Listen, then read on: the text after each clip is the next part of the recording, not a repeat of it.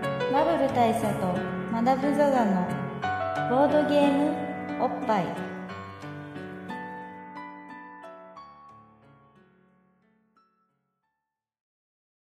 バブル大佐とマダムザザのボードゲームおっぱいい毎回ドイツ直送のボードゲームカードゲームをいっぱいやりつつぼんやりざっくりご紹介しております MC1 のババブル大佐です MC2 のマダムザザです、はい、えーというわけでえまあいろいろありましていろいろあった2020年も暮れ2021年が新しい年がねー、そうですね明けたってことなんでちょっとまた乾杯したいと思うんですけどちょっと待ってくださいねこのビールじゃあちょっと気分を変えて黒ビールでいきたいと思いますけどじゃあ新年明けまして明けましておめでとうございます明けたかいや今年ね今年どんな1年になるかっていう1年を占う回ですから、そうですね、で、えー今回もですね、うん、えー都内某所からまあ某所をあの貸していただい行てかせていただいてですね肉体は緊急事態宣言中精神は年明け、そうですねうん、まあだからそえーっと2回目の緊急事態の直前ぐらいですね年明けってことは、うんという感じで、えー忘年に引き続き、うんうんえーゲストをジャイアントホビー竹内さん、えールーディーカフェ篠田さんをお迎えしての会となっておりますけれども、はいよろしくお願いします。 4人で年越しましたからね年越しましたね、精神的に政治的には超えましたうね。んまあ今年はコロナも落ち着くといいけどオリンピッオリンクピックやるんですかね。やるのかどうかですよねオリンピックに関しては自分の中でもまあみんなが何言ってもどうせやるんでしょっていう気持ちとえでもやれなくないっていう気持ち が両方あって本当にどっちか分かんないって感じですね今の時点だと、まあ、え、嘘だろって思いながら、やるのかな。なんか嘘みたいだろ嘘みたいだろやってるんだぜこんなこんなオリンピック、タッちゃんになれますよね。 オリンピックやってるんだぜ。綺麗だろ。すごい綺麗。 変異インド変異株が。オンライン開催すればいいと思 うんだけどね俺だからね、そうあのまあアスリートのことを思うと、うん活躍の場を設けてあげたいじゃないですか夢の場ですし、でもやっぱ人が集まんないら良くないわけで、あのやっぱ僕が思うに、あの WWE のね、うん。 WWE、まあ、プロレス団体ですうよ、んもうやっぱり無観客ってなったわけうです、んでその後になんとか盛り上がってる感出したい、んなんかしばらく本当に誰もいないところで、うんあのレスラーがすごい茶番を打ちながらわーってやってたんだけども、もうすごいすごい空気だったんですよ、うんそれをなんとかするためになんか WWE サンダードームってのを作ったという、うん言うんですよサンダードームってあのあのサンダーだドからあーのムサンダードームあのサンダードームすごい分かんないま ああのビヨンビヨンビヨンビヨン地球儀みたいな中でビヨンビヨンす マるッドマックス的なサンダードームではなかったんじでゃなかったじゃないですすなかったんですけど、まあ、それは要するにリングがあってうん周りに大量のモニターっていうかあーが並んでてそこに全部あのリモートのねうん客がいるっていうあ客がむしろ客の映像を映しだからてだから何百人のズームみたいな感じみんなが応援してる中そうでわーってやるみたいな音声とかもちょっと出してそうそうそうそれでやるとしたら、視点もそうしたいよね。そうしたいですねできれ本ば当はね視点もそこからだったら、れのカメラでねうわ、本当に B 級席だなみたいな。そうそうそう柱が柱があって首を横にできないみたいなだからあのあの臨場感はありまズームの画面でこう客が双眼鏡でこうやってでモニターをこうやってるから全然見えなくてっていうのを見たいすでよすねそれやりたいですねまあだあの東京もそんくらいはっちゃけてほしいですよねやるならいやせっかくさ日本は昔から、ばそのサイバー国としてのイメージを持たれてるじゃないですか光学機動隊の頃からだから日本はさ今回さオリンピックさバーチャル開催にするって言ったらさそれは日本っ評価てされますよね日本ペーってなるよねそうなりますよねけど内内情は今でもファックスですよ内情はね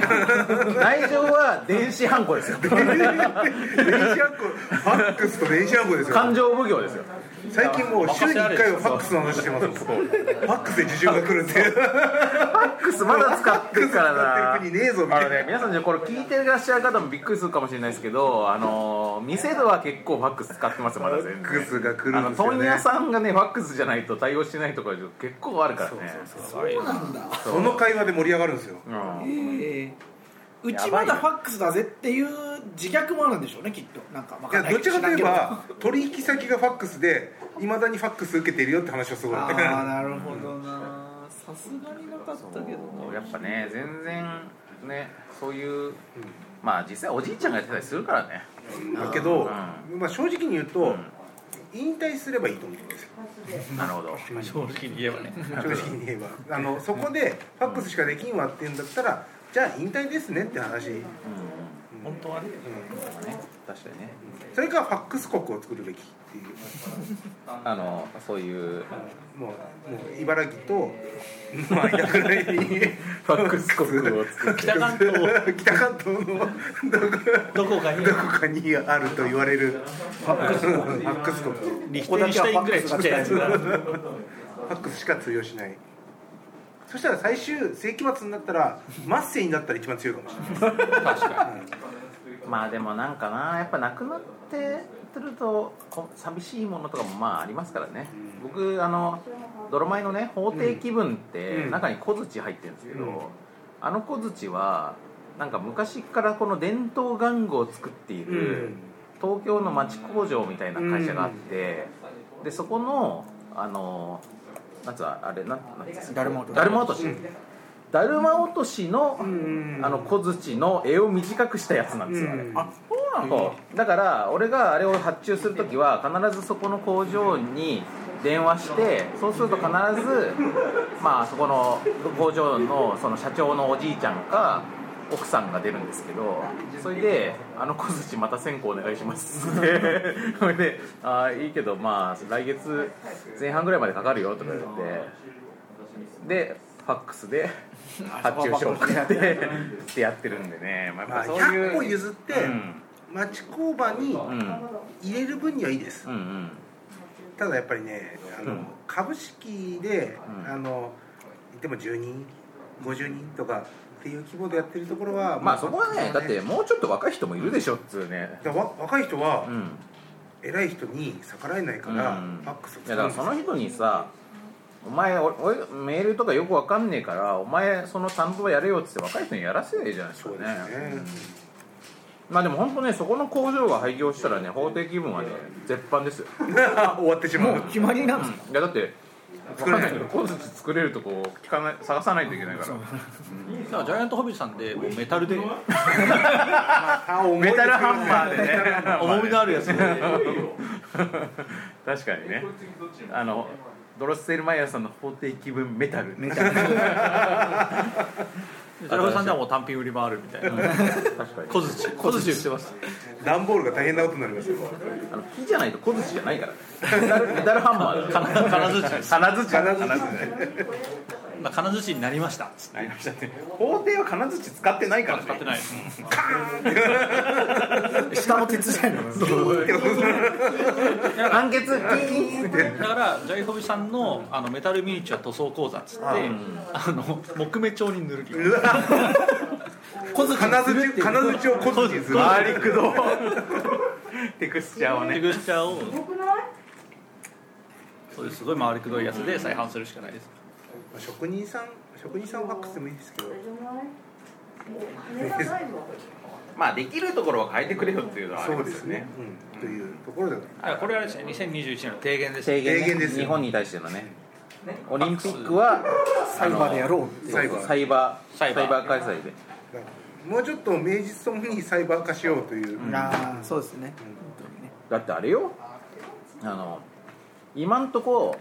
東京オリンピックややれてんのソニックとマリオだけだから確か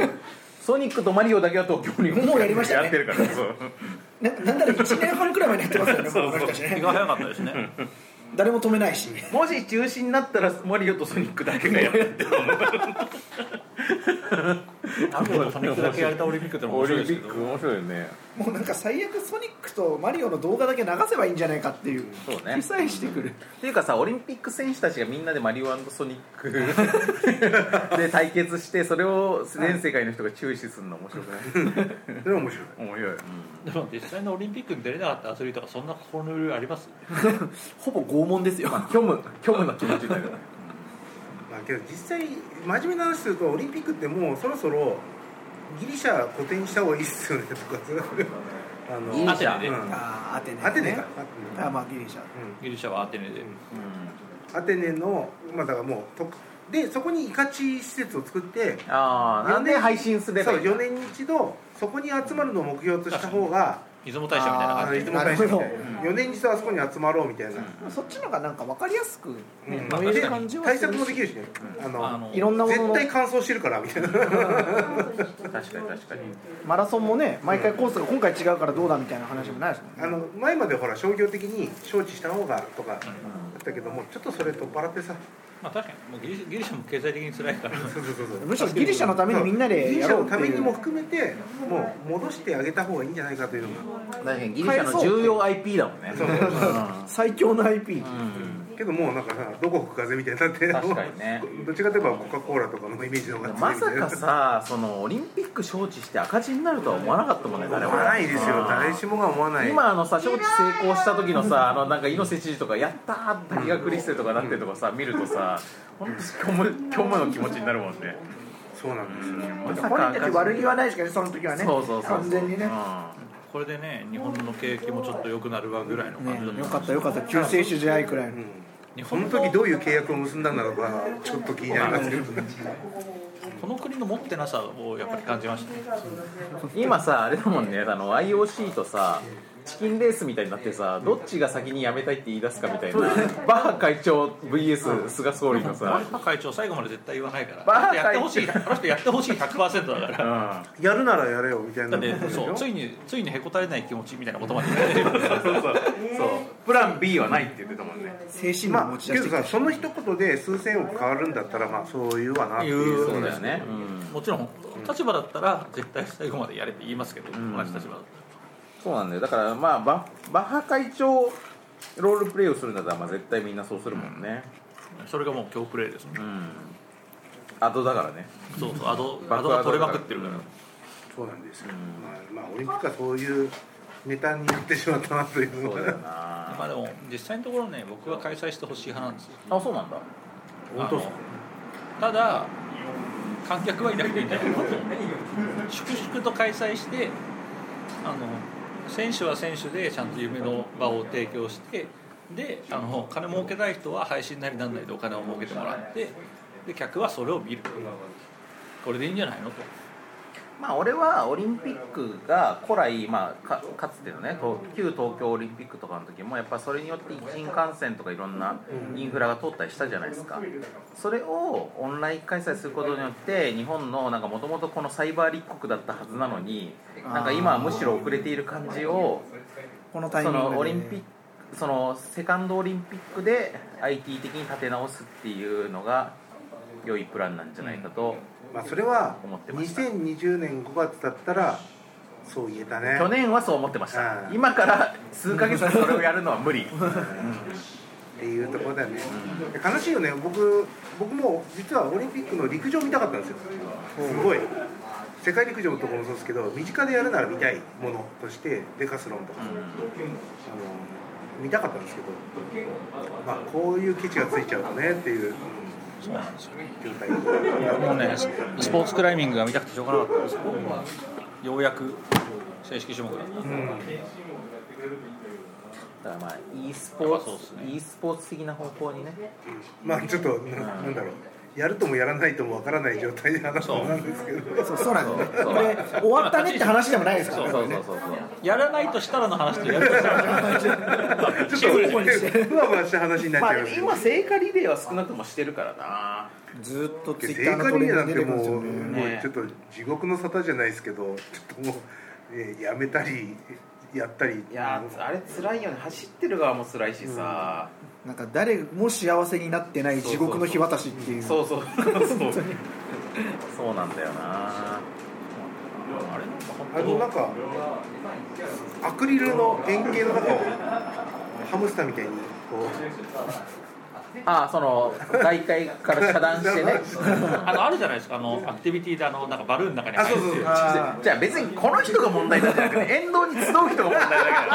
らそっかそっかランナーを遮断しても何の意味もないからランナーをそれに入れて走ってるあんなそんなに少ないそんなに少ないなんなしかも火がじゃない火がねどんどん酸素を消費してくるあと何よりまあだから燃え移って死んじゃうって いう火だるまみたいそなういうことじゃないかそういうことじゃない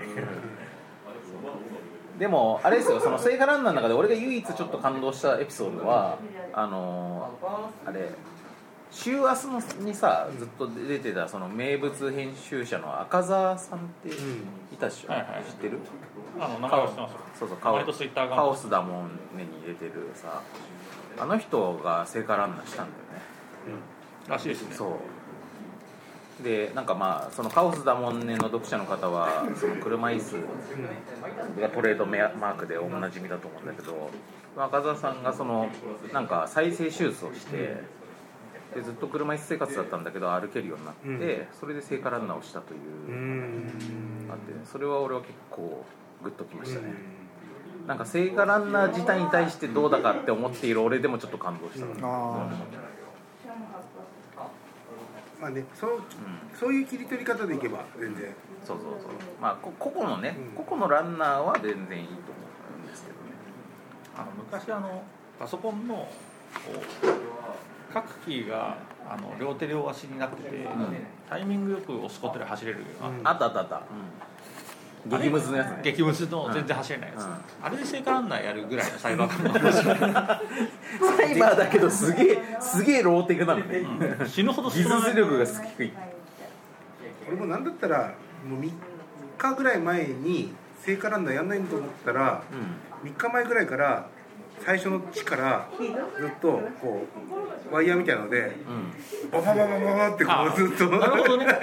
ああなるほどね 電動で最電動終で開催のところに向かって火がすごいスピードで走ってったりしたらめっちゃかっこいいですけどこれねドローンもいいと思うあドローンとかねドローンもいいと思うドローンがシューッつっていってでそれをさな松ん明のか中に入ってくるんでしょそうそうそうあで自らを燃やして でずっと AI がついててみんな会話してすごい仲良くなってなんか最後火になって持って死んでいくみた いないやそれでさなんかそのあれ例えばなんか寝たきりだったりとかベッドから動けないような人があ動かしたりとそうかドローンでやったりとかしてもいいと思うんだよなんかな、やりせっようかはあくりだましかたらよねさ、うんその普段やりづらい人もけど東京都入れないからドローンがあ確かに重要な場所は飛べないようになってるから飛ぶようになってだるから結局一歩も飛上べ 手そうず一本も飛べずだから台車に置いて あれを役員の人が持って走るでもあれでしょそう走行型のドローンならいいんでしょあじゃあ車輪がついてないねだしあのなんかなんだっけあ浮のかなきゃあのさなんかあはいはいアメリカの軍事メあボストーカーが作っンインダストリアルそうそうそうそうそうボストンダイナミックスあのめっちゃ走るやつ、うんそうなるともう何が何だかみたいなところありますねいやそれを機にそれをそれを機にまずはその聖火ランナーをその明確化したことによってでだんだんそのそのプレイヤーたちも明確化していってあーそうですね最終的にロボット対戦みたいなになるそうガンダムファイトみたいになる、うん、それいいんじゃない新時代のオリンピック僕はちょっとこれはあの使うかどうかわかんないですけど、僕はもうモラルの問題か、モラルの問題はさておき、もうこうなったら人間の限界を目指してほしいんですよああうん機械化とあの増強うんを OK にしたら人間はどうなるのかというああそうそう確かにねその最強オリンピック最強オリンピックみたいな、うんいやだジかャらックハンマーがいていいんじゃないかという実際さパラリンピックはそういうちょっとモータースポーツ的な面白さがありますようね、んそうですねあーそう技術技術によって、なんかさだからやっぱ義手とか義足も昔はなるべくこう肉隠そう肉のね手ねに近くそうに近づけようってなったけど最近はむしろこっちのがかっけえみたいな方向を目指してるじゃそなういでですかすねだからパラリンピックの方がオリンピックよりも俺は伸びしろがあると思そうですね、あー確かにまあ技術もう相まそっうて面白くなっていく可能性がだやっぱね、うん、あるからでそういう意味だとやっぱそういうとこ取り上げる番組少ないですよね、うんなんか本人の努力とか、見えないけどこう頑張ってるとかって話もまあそれはそれでいいんだけどだけどやっぱりなんかこうそちょっとモータースポーツ的な面白さが欲しいですよね義手がどれだけこう軽くなっていってるとかそうそうそうそうそうまあ技まあ術知的りなたいでもちょうど1年前ぐらいはまだやる気だったから、パラリンピックの良さを伝えようみたいなことで、ね結構やって結はいま構しそたよのそうパラのそのモータースポーツっぽさみたいなところとか、そうやってくれてたんですけど、うんあれとかから分かんなくなってきたんですよ僕あの水泳の水着のあー技術開発でそれが早すぎるぐらいからあのサメ肌スーツがダメみスたピいーなドですねスピあードのそうそうスピードスピードとかがあの要はサメ肌を似せると速いとか、確かにそれはもけどうさもうけどさそしたらもうあの早すぎるって何なんかみんな着ればみたいななんだろうどこで線引きしたんだろうみたいな 誰のルールなんだろうみたいなだまあか多ら、分まあ、あれ一応だからそれをなんか全部ありにするとその経済力とか技術力って不公平になるからって話だなんだけどそんなのさ元から全てがそうだからまあね程度問題なんですよ、あまあ、で金ある国の逆方がにそこ強いをから厳密に言うんだったら、オリンピック仕様の服にしてくださいっていうなら分かるんですけどね、うんねすべて、だからそれを着れないんだったらもうそもそそうもそう着れるユニフォームで各国の色にはできますっていう、んだったら非常に分かるんバでラすンけスが、そどこはだから商業主義とのうんバランスなんでかすちょよっとねあいびつだなっていうのが垣間見えてダブスタがありますよねうんまあ我々やっぱりゲーム界隈の人間なのでやっぱりそのゲーム的に面白くなっていく方向というのを提唱していきたい、うんうんそうですねそうぼ僕はその中でいくとエクストリーム派なんであまあ俺もそういうの好きです超超人スポーツ的な方超人スポー向ツ的な方向ねの方が伸びしろ伸びしろというかまあ、あのまあ、変な言い方だけど健健全じゃないかなぐらいのね、うん気持ちはうんいやだから e, うん e スポーツも、まあ、ずっとさこんなのスポーツなのかみたいなこと言われてんじゃないですか,、うんだからオリ本当のオリンピックがそっちの方へこうに行くと、みんながテクノロジうんうんーとスポーツというものに対して疑問を持たなくなっていくといいと思うより e スポーツ的にもそうそうてかオリンピックと e スポーツが合流していくみたいなのが俺の理想ですねああわかるかもなるほど確か F1 とオリンピックと e スポーツが全部合流していく感じ、になるほどただそこで言ったらさけどオリンピックってやっぱさ定義がアマチュア大会なわけじゃないですか確かに、そこなんだよねわかなだからオリンピックをうん最高峰の一個にするっていうのはアマチュアの最高峰っていうところはやっぱりうんどっかで線引きしないと全部全てを許容するのか、うんそれとも全てを拒絶するのかっていう、うんうんっていうところの線引きをもう一度しないと、ちょっとオリンピックの定義が難しくなっちゃってるなっていうのは、だから全てを許容も全てを拒絶も難しいからオリンピックにはオリンピックのレギュレーションがあって、うでそれと別に別リーグみたいな感じですごいエクストリームなやだかつらとスポかーツ全体っていう捉え方をどっかでするみたいなうん、だのは全然ありですけかど、らね、やっぱめちゃめちゃバーチャルのオリンピックもあってほしいけどねアバターがやるみたいなそうそうそうアバターがやるとかあとドローンがやるとかだから IOC がそれを管轄して、うんあのデジタルオリンピックをやってますとかは、おーすげえとか、そうそうそうそうまあ、ストスト5スト5と LOL とと か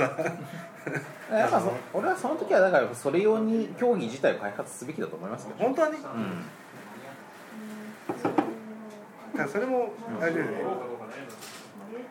e スポーツって結局最初はゲームだからさあれなんいだやよまねあだからストファイとかは所詮一企業が作っているゲームだからなんかもっとこう公共性の高い人類共通でやるゲームみたいなのがだから作られてそれがなおかつ意外とクソゲーだったりとかした方が面白いなと思う意外とクソゲーになること重要だと思うんですよねクソゲーだけど骨ごとじゃなきゃなそうそうクソゲーだけど人類全体がだってあのほら RTA とかさああまあ面白いじゃないですか、うんみんなが人類の英知を集めてやってて、なんかあの「スーパーマリオ64」の RTA がさ、最近更新されたの知ってますああ知ってます変わったんですかうんとんでもねなんだっけなんかしばらく前にホットプレートで本体を温めるっあていうのあれでが記録更新されたんだけど、え別のー用語が出ましたよ USB じゃなくてあそれドラクエ3フラかットプレートはドラあドラククエエ3 3かそうだそうだあで最近更新されたのもドラクエ3かドラそうホットプレートはこう更新されたんですよね64も更新されましたもよ64更新されたかそのなんかニュースありましたけどそのあだから最近なんかありましたねなんだっけなんか技ムジ術ラ化もムジラもなんか変わったみたいなえあれじゃなかったっけ数本のソフトをあそうだ別のソフトと差し替えるん差だし替える確かに確かにあのそう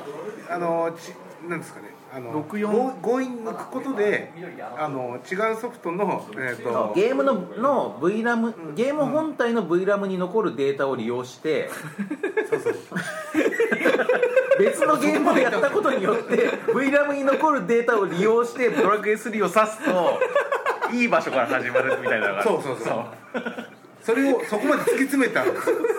だからあれはもう極地に行き始めてるさオリンピックとかマジでそういう世界になると面白いと思うんだよ ねむちゃくちゃだなっていうさ本当にあのあの RT あんなにトンチですよだからそういった意味だと全ての可能性があるっ てすごいあの結構方向的にスポーツでも近いのはあの、ね、クライミングが近いですよねあのえそこ行くのみたいなあそうかうんあパッと見そうじゃないよねっていうところに行くみたいなそうそうそうそういやそれは誰も気づかなかったわみたいなそういうところがクライミングって結構そのアマチュアレベルでも、まあ、セッターと呼ばれる人は課題を作るんですけど、壊しって呼ばれるものがあるんですよね、やっぱりあのセッターが想定してなかったショートカットルート見つけたりとか、登り方見つけるとこれ実はこうやってやると簡単なんですよみたいなのがあったりするっていうのがまあさすがにオリンピックレベルというかあの国際大会レベルになるとそういうなんか圧倒的に簡単になりますよってものは基本存在しまなあ、い、バグがないように作られてるよねでもあの限られた人間にはこんな登り方が実はでき手まがしたみさたいな手が普通よりも1 0ンチ長い人が行くそとうそうそうそうだいかけらるみた いな今どういまあありえうますよねそれはなんかどこの国か忘れましたけど超強い人がいてその人はとにかく体がでかいそうですよねとにかく体がでかくてリーチがやばいっていうのがすごい武器なんですよ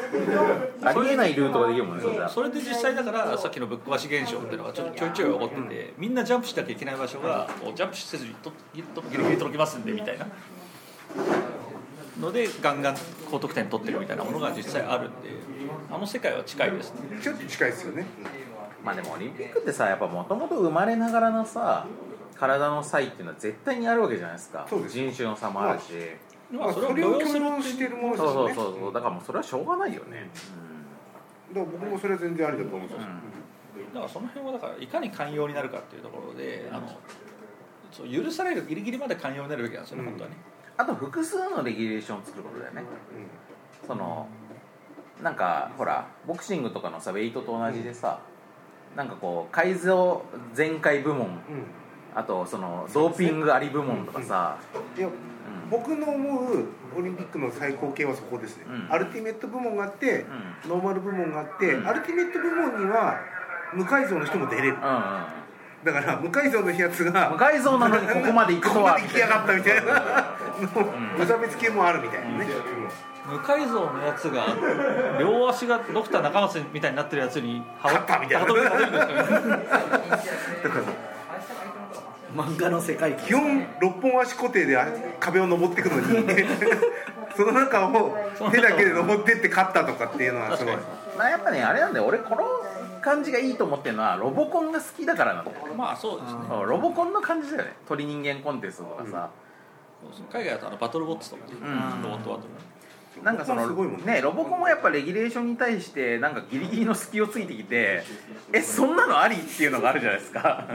そっちが面白いと思うんだよな確かにルールは違反しそてうないそうみたいそうなそやうつですねそうで次の年から改定されるんだけ どそうですねあひっくり返せばええねやみたいな 前回の収録で言い忘れましたけどなんかなんだっけあれどこだったっけなおんなんかのオンデマンドで「魔改造の夜」っていう番組があって、うん、うん、あれ面白かったねそう家電をあ魔てかあ改れ造もしともとて NHK の NHK でした番よ組だからねそうそう家電を魔改造してどんだけあの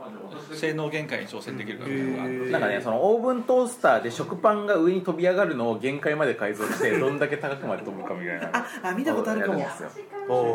それをこう高速回転したローラーにあのトースターを入れた瞬間に超加速してバンって跳ね上がるとかアームで掴んでめちゃくちゃ回して遠心力で最後に上にぶん投げるとかいろんな改造をしてそうで食パンが原型を保ってなきゃいけないっていうルールがあるんだけどあのローラーのやつがバラバラになるそうあとこの回転するやつはタイミングがめちゃくちゃシビアでリリースするタイミングが一瞬でも遅れると地面に向かってスンって叩きつける感じになってるねドーンってだから我々はやっぱり人間はそういう完全なものが努力してるのをすごいやっぱりなんか脳汁出ますよねそう脳汁出ますそうあとまあやっぱまあ少なくとも俺とかはそのスポーツ苦手派だったから、やっぱその知恵でなんとかしてる人たちを応援したくなるんだよねなるほど、いやだから確かにね、まあ、そういう、まあ、オリンピックの無限の可能性ですけどねねちなみ俺にたちちなみにとでこ俺れたちなりのオベニンピックへの提言ねこれ多分ですけどオープニングトークですからあそうだねこの確かにこの段あそうかそ新う年新年まあけどほら今え年でもは今年やっぱりそうオリン今ピッ年クだ今か年の話らをしオリンピックイヤーそうオリンピックイヤーだからオリンピックイイヤーに向けての去提年も言去年もオリンピックイヤーでしたよ東まさか京2020のまま2年連続のオリンピックイヤーだおから得ですよねオリンピックイヤーが2年連続だこのままオリンピックイヤーを10年ぐらい続けるって手もあるあそうですね東京から出ないっていう次のオリンピックももう終わってんだけど東京2020が継続今して回すごいのはあの去年オリンピックイヤーで今年オリンピックイヤーで来年は北京のオリンピックイヤーになるっていう、もうすごいですね途切れないんですよあれじゃないだからさこれさ菅さん気づいてないかもしれないけどバッハ会長に対しての我々の一手としては、もう北京より超えてもいいからオリンピックもっと伸ばしますっつって、なるほどねコロナが完全収束するまで伸ばし続けてるのがいいんじゃないあそれはね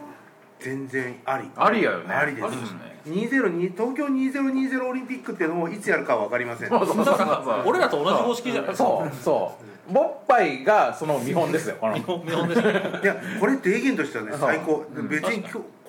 もう202021になるんだったらそ変わんねえじゃんみたいそうな2020じゃなくてもいいってなってんだったらなんでもっと伸ばしちゃダメなんですかってなるよねだから俺肝心のアスリートがすげえ困るんですけど、まあアスリートたちはそれぞれに困るもうごめんって感じ実質実質オリンピックは北京を待てって話になるんですけども、うんうんただ2020の定義としてはそれの方が気持ちいいかもしれない保留し続けるってね、いつかやれる2020そうそうそうそうそうに向けてみんな頑張る日本でオリンピックをやるっていう経済的利益とかを最大化するんだったらそれが一番いいそうでその間聖火リレーはずっと続ける、ずっと走ってるずっとどこかで走ってる15周目みたいなだから国民が大体聖火リレーしたことあるみたいな来た状態みたいな2度目だ二度目だわダメだよみたいな町内会の当番が回ってくるみたい裁な判感とじかぐらいすけど断れないんだよあれそうそうそうまいまあせんちょっと聖火ランナーなんで会社休みますそう最初あのオリンピック関連商品も、あちょっと今年の年式切り替え来たわそうっつって2023のオリンピック商品作んないとそうウイイレとかみたいな感じであー毎年ね新しいオリンピックグッズを作ってまあマリオソニックもバージョン23と出さなきゃ出せる出せるまあ、気持ち的には東京もそんくらいの土壇場力をが欲しいですねそうだね無茶ぶ無茶提案をやっぱり無茶提 IOC に対して一矢報いてほしいから、ちょっと不甲斐ないまま終わるのはよくない売ぞっちゃいが欲しいですねうんだからバッハ会長に対してオリンピックってやっぱ中止できないじゃないですかでやるべきだと思そううんやるですよべきじゃないですかで、まあ、できればやっぱ観客入れたいっすよね最大限いけてる場でやりたいじゃないそでうすたかだしコロナのリスクは負えないですよねじゃあじゃあ収束後にやるっていう形でいつなるか分かりませんけどすごいこっちがいいと思った現地を取りながらそうそうそうそうそう やっぱねあの OK の時に言いますんでこっちが我々一休さんの国だから一方入れますどんんでちのどんちの国こっちのじゃあオリンピックをやりますからコロナを収束させてくださいっつってさあどうぞみた将いな軍将軍 様にまあいいですよねでもねまあなんか準備ができたらやるっていうそれだねあの国の上の人がそんくらい必死になってたらちょっと応援するわ、それは確かにねその無茶な案を出し出したよねこれ永遠に待てるのではって今ねトンチじゃないですからねうんまあトンチねトンチがいるよねトンチがいいるやうんやっぱ政治人はトンチがいる政確治かにトンチ力足んないですねトンチ力が今足りないな、うん政治力よりトンチ力そうきたかみたいなまあ、多分ねいろんな汚職問題とか見ると細かいところでいろんまなあトン別チのが、トンチいろんなトンチを使ってるいろんなトンチが多分入ってる、あなるほどそのやり方ねみたいなのがそういう言い方ありまいしやでたもさそれはさそれは闇のトンチだ闇のトンチ光光ののトトンチンチをする一休先生が怒らないねそうそうそうそうシスのトンチを使ってるからねやっぱその政政治のやつジェダイのとジェダイのトンチいをしやシスのトンチまで行ってないですよあれシシスレベルではないスレベルじゃないですねや闇まで行ってないもうあれは悲しすぎいるやーほんとね今年のね抱負ね抱負抱負まあ抱負っていうか提言ね提言まず提言まずそう新年2021の社会への提言うんはこれであるとうん確かにオリンピックをやるとしたらこういうのはどうですかという今年あれですか新作出す予定あるんですかなんか2021年に、皆さんま2021年ニューゲーム21年投入ゲームあ、今1月だと仮定して4月だとか4月だと仮定すると僕は新作ラッシュですラッシュラッシュですさすがた1ヶ月大きいずれで2作出ますねおすごいね何を3月に、うえーと「ドラスレ冒険酒場」っていううんんうんうん拡張だいや拡張じゃないあ何新作カードゲーム完全新作カードゲーカムードカードゲームじゃななんいだ えどっち実際はダイスゲームまあそうですねカダイスゲームードとダイスというえーカードは使うけどうんサイコロ振るんかいみたいなえプレイヤーがやることはサイコロを振るそういうのサイコロ振れと言われるゲームえとで4月には拡張版の「ドラスレヘリテージ」っていうのが出ますよというのが1月で1月はすっごいてんやわんやだったよという提案はだろうなってだろうな といーう精神がねそうそそうう精なんかい神ろんな宣言とか出るかもしれないし、うんどうなんねんどどうやねんみたいなところでやってるうん感じでございますあでも精力的っすね勢力まあこれも内訳を言いますと「あの冒険酒場」というカードゲームダイスゲームは、えー、と10あ2020年の11月に出る予定あだそうなんだ伸びた結果むしろあのちょっとあのゲームマーケットにうんうん出店をうんしなかったんでうんうんでそれも踏まえてちょっと発売延期になって3月の大阪ゲームマーケットで出すことで新発売になったんでで次東京のゲームマーケットで新作出すのも決めてたんでそしたらあれ1ヶ月1ヶ月っていうか10日10日ぐらいしかねえぞみたいな、はいだ大阪東京がね短かった短すぎるぞ大みたい阪な東京めっちゃ近かったもんねめっちゃ近かっ2週間という内情でございますなるほどそう怒涛の新作らしい怒涛の新作であるとグーニカフェ的にはうどうですかちはえーっとですね去年にもともとやろうと思ってたマーダーミステリーのタイトルがあったんですけど、うんでそれがコロナでできなくなってうんで急遽オンライン版っていうかオンラインを作って、で1年ずっとやっててでだ10月くらいに出そうかなって思ってたんですけどなんやかんやあって、まあ、緊急事態宣言もまた出つつでそのオン、えっと、オフライン側もともとやろうと思ったオフラインが出せなかったんで。まあね、多分3月とか4月には落ち着いてると思うので出せるかなって思ってるんですけど、まあ、もしかしたらちょっと分かんないんで分かんないなと思ったのが1わかん月なでいすね。まあこれずまああえてこれで時勢を時勢をずらしますけ どそのすいませんすいませんはいそうご2021年5月の俺からすると、はいその軍にカフェのオンラインのマーダミスをこの間遊ばしてもらったんですけど、うん面白かったです、うんありがとうございます。なんかねファンタジーものなんですうよ、んこれねなんかファンタジーものとかのマーダミスやったの初めてだったんですよまあ、そうあんまないですよねなんやかんやで。でもなんかそのなんかまあネタバレない範囲で言うとロック水ありロックでなんかまあある魔法ででき作られている国の賢者たちが、まあ、プレイヤーででその国の、あのー、副王が殺されてで、まあ、外傷のない死に方だったからこれは魔法で殺されてるに違いないっつって賢者賢者たちが容疑者になるみたいな。感じのやつなんですけどなんかやっぱねそのあのそのゲームの中世界観の中の独特のロジックがあるわけじゃないですかそのこうこうこれをするにはこれが必要だみたいな、あーはいはいその魔術的なルールがあってそのルールに基づいて推理をするっていうのがなかなか新鮮な体験、なるほどね、だからちょっと論理パズルっぽい考え方になるっていうかそうこのこの魔法を使うにはこの素材が必要なはずだし、でもその時この人はこれを持ってたんだろうかとかみたいな、まあ、そういうそういうそういう推理になる、あれのだから本当はオフライン版がもともとあるわけですよ、もともとそうなんですオフライン版やろうと思ってたんですけど本当に4月にやろうと思ってたんですけど、うん去年に、うん20年のうんそれがコロナで潰れちゃもう完全にそれは潰れちゃって、ずれにずれてででももうそうなオリンっピックた状態らオンラインじゃないと今商売ができないみたいな時間あったじゃないですか5月とかにであの時にオンライン版をじゃあ作ろうって言ってその時に初めてまあまだ水作って、でまあそれなりに喜んでいただけた部分もあったのかなって思ってあじゃあ1年前に初めてマダミス作ったんだあそうですそうですマダミスはんそれが1作目で、うん1作目なんてやつだったんですかあそれそれですあの今この間やってもらったやつがああそれれがが一初めて、うんへで作ってああこう思ったより楽しくできたって思ってて、でもそれ告知も兼ねてタイトル言っといた方がいいんじゃないですかあなそんか伏うですせる意味 ないいやソルシエ賢者たちの物語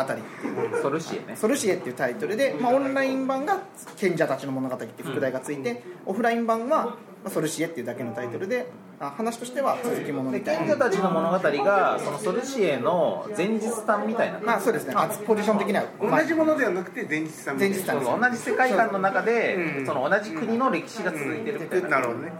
なるほどねそれはあれですかその1作目をプレイしておくとちょっとなんかこうまあゲームプレイには関係ないんですよちょっと嬉しいポイントあまあみたいなのはちょっとくらいは入れようかなと思っててで俺はそのオフライン版はやったことないからオンライン版の前日さんに当たる部分だけをこの間やらせてもらったなるでまあさいもはやできればもうオンラインやってからオフやってねっていう気持ちで、でまあ次のゲームマーケットでそのオンライン版だったのをパッケージにして出そうかなくらいは思ってて結構4人のマーダーミステリーってあんまないんそでほどあそうですね4人なんですけど少ないんですよ4人はマダムってマダミスやったことあるのナイスあのいろんな人の話をちょいちょいちょいちょいでもみんなちゃんとは明かしてくれ当たり前ですいけどわゆるいわゆる いわゆる耳戸島的そなうそう状態ほほそんな感じなのねほほこっちのはそんな感じなのねみたいなのを全部集合してマザーミステリーとは総じてこんな感じのゲームっていうものを掴んでいるタイまあ、どうしても人数をあ今多分ステイホーム的な意味でもマーダーミステリー自体は相性はいいが、大半のシナリオが6789の中で家庭に7人集まることまずないから、まずないあと家庭に7人集まった時には多分マダミスが遊べない子供が入ってる人数の可能性が高いので大人が7人集まることなんて今ないのでだからまあ4人のマダミス作れ作りたいなっていうのはそこがちょっとあって4人でギリギリ遊べるなんオンかラレイベルン感で遊べるマダミスは意外といいなと思いましたね、世の中自体は今オンラインが鬼のようにあるので、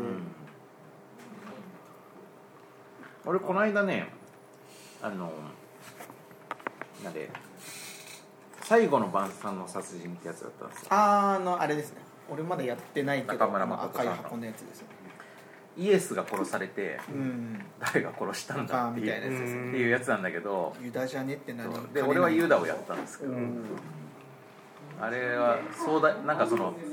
いやユダでしょみたいな感じがなんかこうそのネタバレ壮大なネタバレから始まる感じがいやいやいやみたいそうなそうそうそういや違うんすよみたいな実はねみたいなプそれはやっぱあれですかあの中村誠さんってあの、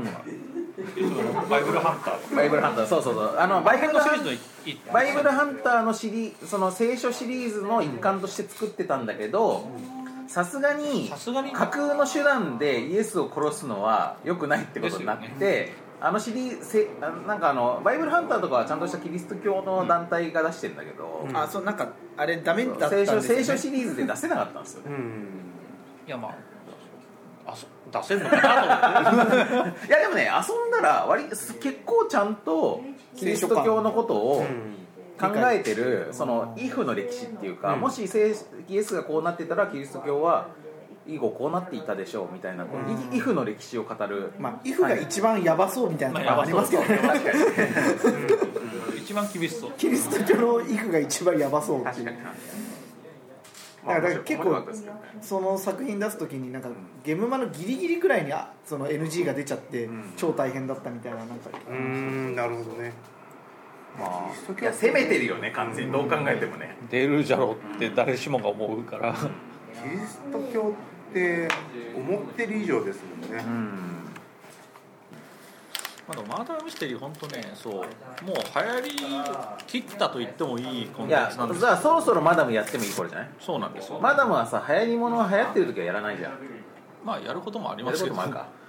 まああの、みんなんか今っていうタイミングでやるのも好きです、そうそうそう今更っていうタイミングでやるのがね割といいと思うんだよね違う波に乗るのはそうそう違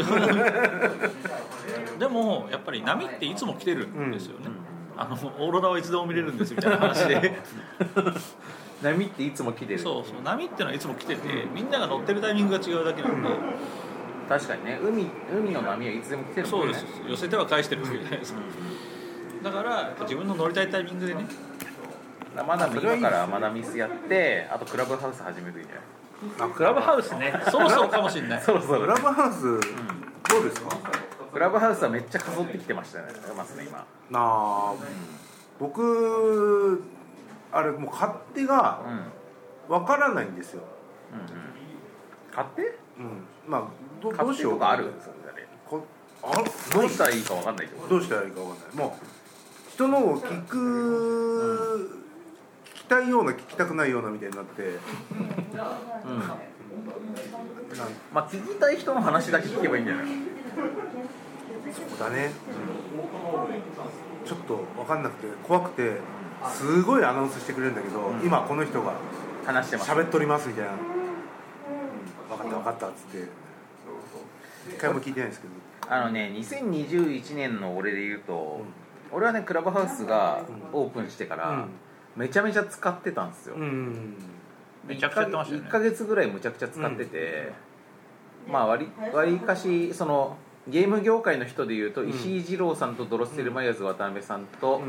ディアシュピールの館長がずっといると言われていたぐらい、 まあやってたんですけど、はいあのーちょっと落ち着きましたね、うんなんか俺にはねすごく相性のいい SNS ですあれはなんか俺ね昔から文字でのコミュニケーションが下手だなって自分で思っててなんか文章を書くとそれなんか自覚ととっしてちらとっちらかるなと思っていてだから俺まあ、たまにコラムとかも書いてますけど、俺自分の文章に対してのブログとかコラムとかの評価は自分でめっちゃ低いんですよ、後で見てそうあーちゃーみたいなあーかなみたいな感じなんだけどだからね喋る方がいいと思っていたんで、それに音声だけの SNS っていうのはフィもッうティングこしうているうのが欲しかったみたいな感じだったんですよだからめっちゃ相性良かったんだけど、なんかねちょっと微妙なクラブハウス自体があのなんかまともな人が減って、うんなんかスピリチュアル系の人とかあー なんかねちょっとなんかちょっと微妙な人ばっかりが比率が上がってしまった何かの意図があるそうそうそうそうそうそう、あそういう感じに今なっちゃにっただんだんなってきたんでちょっと俺も何かなっていうなんかこうもっともっと健全に育ってほしかったなっていう感じだからそのなんかちょっと情報商材系の人とかあそうなんスだピリチュアル系の人とかがよく見かけるようになってきちゃったからちょっとねでもなんかねまあでもクラブハウスで初めて知り合ってこの人と知り合ったことによって俺の人生よ良くなったみたいな人も結構いるんで、あそうなんだそうへえだから俺はまああの全然クラブハウスには感謝してますけどあとその人たちとの交流が続いてほしいけど逆にクラブハウス上でしか連絡先知らないみたいな人も結構いるから、だからねクラブハウスが完全に滅びてしまうと寂しい、クラブハウスでしか交流してない人たちも結構いるんでこうまあ難しいところですよね、そのでもなんかそうクラブハウスが出会いの場になったりするとかっていう器具もあるわけじゃないですか、例えばだから結構そのセキュリ、まあ、さっきの情報商材とかスピリチュアルもそうですけどセキュリティ面で結構多分システム上で防止しようのない悪用の仕方がめちゃくちゃあるなログ残んないですもんね、うそうだからやっぱりなんかあの詐欺系の人たちを撲滅してほしいなとかして、でも難無理ですよね、うんシステム上あでもさほらユーザーが例えばあここの人はやばい人ですみたいな通知そとかの通告ブロックみたいなのをつけていくことによってその評価がある程度可視化されるとかさまあいろいろあると思うんですけまあでもアカウントを無限に、まあ、ある程度その携帯変えたら無限に作れちゃうだったら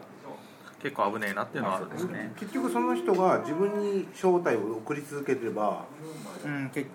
そいけちゃうんですよねうまあできちゃうし、まあ、クラブハウス自体があんまりなんていうかこう残るデータを残さないっていうしだからそれが指針ですもんねそうそう全部一期一期一会だから、だからまあ、まあ、あんまりそういうのがねできないんだよねあれは多分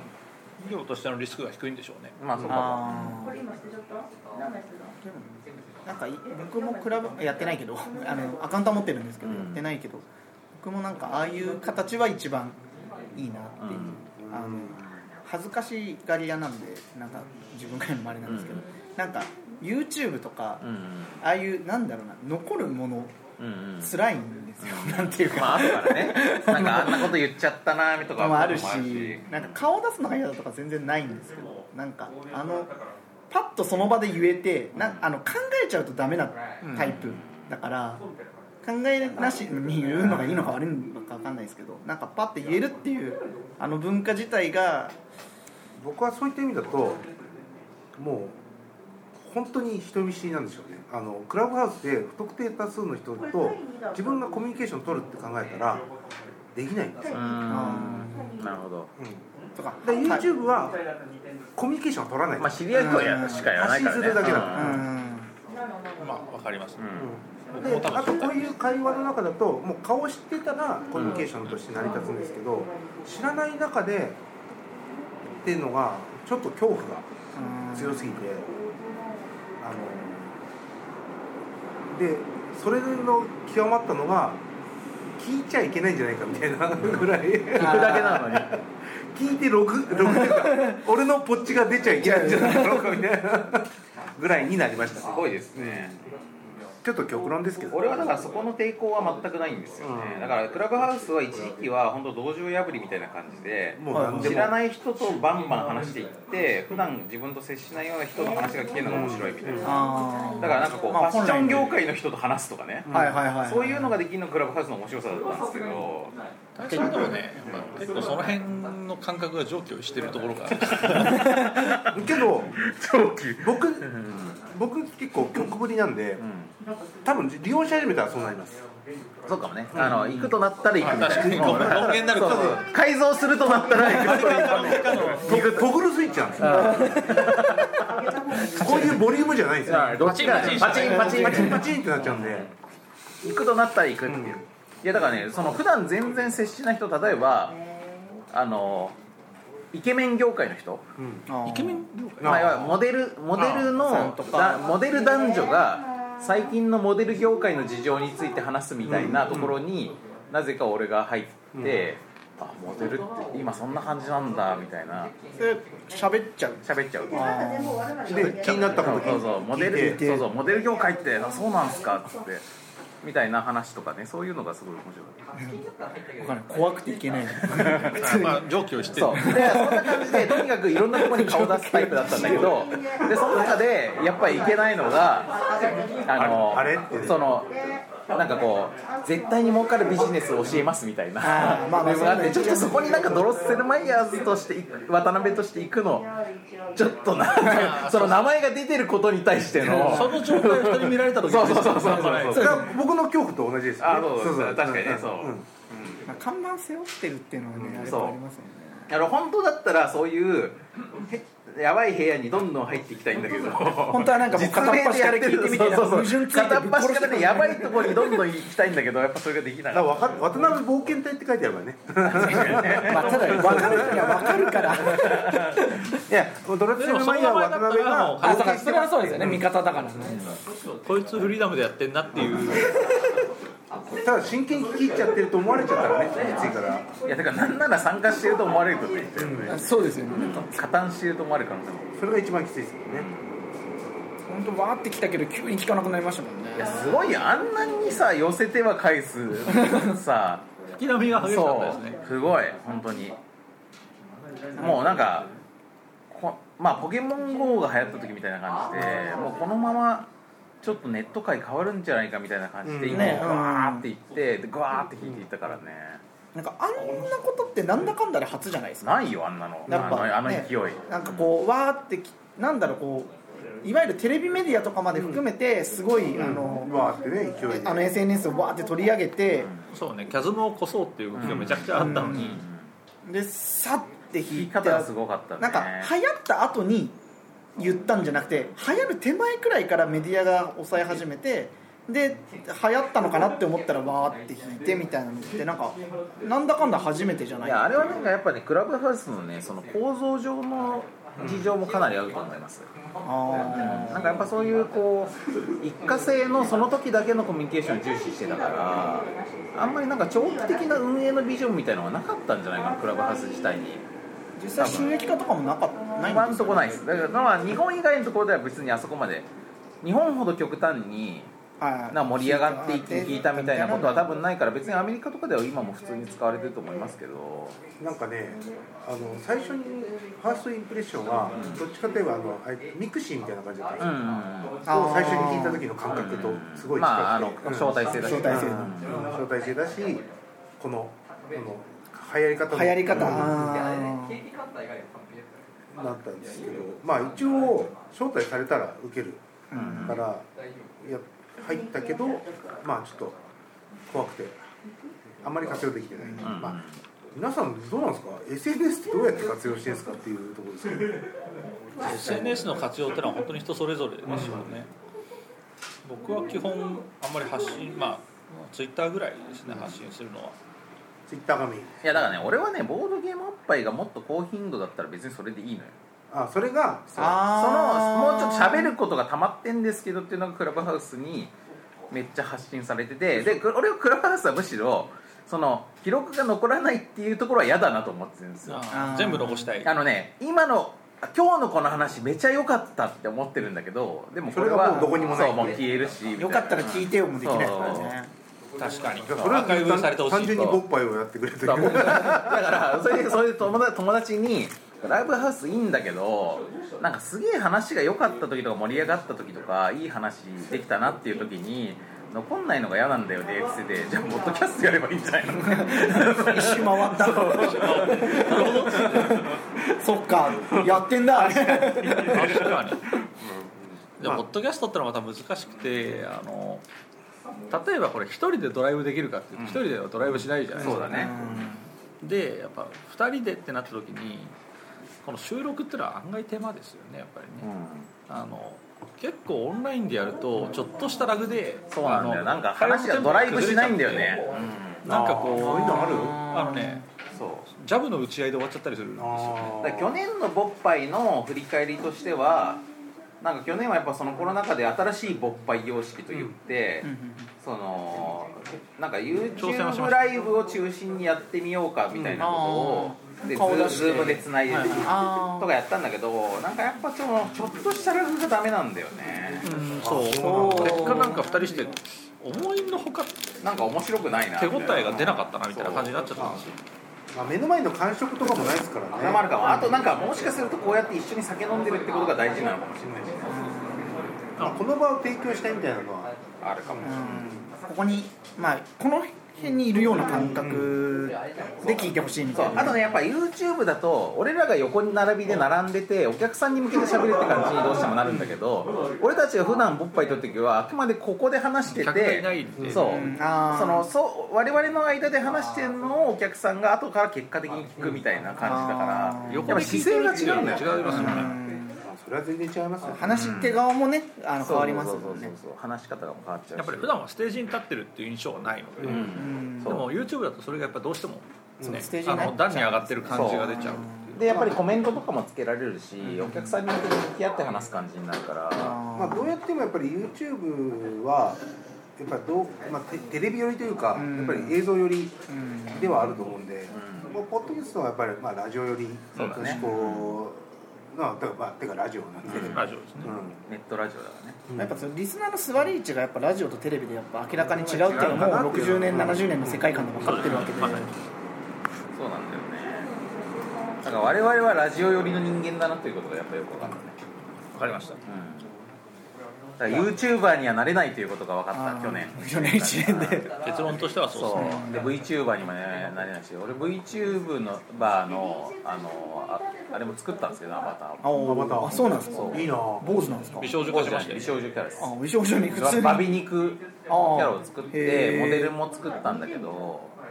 やっぱちょっと YouTube ではない活動できないなって感じねあんまりだなってなってだから今は Zoom で会議の時にたまにそのアバター出してくるみたいですびっくりもさったいれなていですねあ れ今日の渡辺さん美少女なん美美少少女なんですねせっかく作ったんでつってそうそうそう なるほどね結構お店でやってたりするんですか YouTube ですかまあ YouTube とか YouTube はあのもっと出したいんですけど頻度を持って今ちょっとできてないですけどまあ野球やってますああーそうなんですね反応変わりますやっあけどまあ言ってもそんな再生回数ないんですけどそういう人がねあのなんか芸能人みたいなこと言ってくれますよやっぱ芸能人ぱりあいやいつも見てますみたいなああちょっとプチ芸能人感みたいなのはあるっていう感じなん でハッとしますよあでもそれで言うとクラブハウスやっててすごい感じたのが隠れキリシタンみたいに勃発リスナーがいろんなところにいるああ聞いてますよみたいなそう実は勃発リスナーなんですよみたいなことすごいいろんなところで言われるへえ本当に隠れキリシタンですねだからリスナーとかねあの、そういうのはやっぱりあるんだなというのは、うんすごい感じますねだかこれは面白いしあのすごく面白いしなんかねあのやぶから棒に言われるとびっくりする反面どうしてもちょっと嬉しいんで、あらあそうそうすそうごくなんかねあ気持ちハッがとしますよあありがとうございますそうなんですね俺長年の友達と一緒にモンハンやるときに向こうになんかちょっとドキドキするって言われました、あいつもいつも聞いてる人だっていうあ長年そそれれ以前に友達なのにそううん知ってるでしょでもそれこそねなんかボイスだけになるから余計多分ボイスだけになるからなんですよけどマダムちゃんみたいな声だけできるからまだ今 SNS が発展したことで一般のまあ何聞いてる側の人が急に発信側になるんで、その急に成り上がり感みたいなあ ややべえやべえこの人じゃんみたいなあー感じになることは結構あってそれは横で見てても面白いまた急にこの人有名人になったなみたいなああそういうことなんですねまた一方でさそのその配信業界みたいなのもまあ10年ぐらいの歴史はもはやあるじゃなあいりですかますねだからなんかまあボッパイはもう10年だけど、はなんかそういうこうなんか歴史の積み重ねっていうか、ん最近ねあの2人はボードキュアが復活したんですよ二人はボトキュアっていうあのみんな知ってる前提の言う当然ごめんなさい当然だよあのあで僕があ「そうなんですね」って言わなきゃいけない流れ感だけは分かったんですけど普通に「何それ」ってあのねボードゲーム界にはボードゲームアイドルの歴史っていうのがあって、はいはいはいその元祖とも言うべき2人はボードキュアっていうポッドキャストがあるんですよ、え それはお二人とは関いや僕らじゃないです僕らじゃないですあの女の子2人でやってる女の子二人本当にそうなんですねそうそうだから今だからあのボッパイやりながらあのボドキュアもやってるみたいな違う違う違う違う違う表の顔と裏の顔みたいなあのちゃんと女子二人のポッポッドドキャキャスストトでボドキュアっていうのがあってでそのボドキュアボドキュア以降にまあいろいろでこの間ねそのあのまああれすごろくや丸太さんの奥さんである、はいあの丸田まりえさんっていう人がいるんですけど、まあまりえ先生という名前であの昔からボードゲームアイドルボードゲームアイドルとしてヤオヨロズっていうグループで活動していた人がいるんだけどそのヤオヨロズがねこの間復活したのよおおなるほどなるほどでそれこそクラブハウス上ではヤオヨロズがもう10年前にやってたようなイベントを久々に中二病ナイト帰ってきた中二病ナイトみたいなのやってたでその時になんで復活したのかって話でいやボドキュア姉さんが復活したから そういうそうそうそう私たちもやんないといけないと思ってる業界的なインパクトがあってそうそうそうそう姉さん姉さんだと思ってるんですってそんなそボードゲームアイドル業界そんな中そうボードゲームアイドル業界、ね、縦割りのそうまだあるんですよそうボドキュア八百万シュシュピール遊園地、えー、あと今何なんだろうななんか今ね新興勢力いくつか出てるんですよ新興勢力あるんそうでなすんかねぼまあ俺もあんま詳しく知らないけどゲームまでメイドの格好をして活動してる2人組のなん子かがい見たたりとぞかうんうんあまあいろんなねボードゲームアイド系ル譜があるんですね系譜があるんですちそゃうんそうそうそうだからやっぱりこれからのボードゲームアイドル業界の座をやっぱりなるほど時代のねクイーンの座をみんなが狙ってるんでどれくらい難しいのかもよくわからないあのね取れなくもない 取れなくともない距離感なんだよねそう多分相当手は届くと思うそうあのプロレスのラダーマッチぐらいには届くあーなるほど一回こうなるわ一回一回手は掴むぐらいそうそうだからこれもっとみんながもっとねボードゲームアイドル業界盛り上がってほしいんだよねねえあんな手の届く世界だとそうそうそうそう我もわ我こそはという思うねこれを聞いてて本当にちょっとやっぱり地下アイドルなどうにかしたいなみたいな思ったうら、んチャンスでいや全然ありじゃないうん俺この間さそのタニシクラフトワークスっていう女性3人組のなんかボードゲームも作ってるしボードゲーム動画配信してるグループがなんかうちのわナンバーワンダフルっていうゲームを、まあ、遊んでくれた動画があったんですよそしたらさなんかやっぱこうなんかそういうボードゲーム好きの女の子がみんなでキャッキャしてるみたいな映像ってそれ自体がやばい、うん、なんかこうなんかありがたいなんつうのまあ俺はこれがあこれが尊いっていう感じなのかなまああれですよやっぱり YouTube とかでも女性のやつが伸びるまあまあ伸びるのそうかだからね癒しなんですねいや全然この感じはまだまだいけるぞと、うんみんなもっと頑張ってほしいおじさんになったんだよそうかないやでもねそれはそうかもしれないいやですだってこれ本当に思って、僕はちょっとボードゲームに関してはそこまで思ってないですけど、YouTube すごい見るんですよ、でもう最近はもうテレビじゃなくて YouTube え武井さんボードゲームに対してはそれほど思ってないけど YouTube はすごい見る見るあのボードゲームをあのなんていうんだろうなやっぱ僕ミニチュアゲームってだと思ってああるそうかそうか、んですよんなるほどね立ち位置が、だからボードゲーム全般のところで言ったらまあ確かにね好き程度なんですけどもだから自分のプライベートの時間としては普通にバイクとかキャンプとうん、か、オカルトとかの YouTube を、好きなものをねうん好きなものを見てるんですけど最近ツーリングバイクツーリング動画をすごい見るんですけどあのねおおじさんもすごい見てたんですけうんど、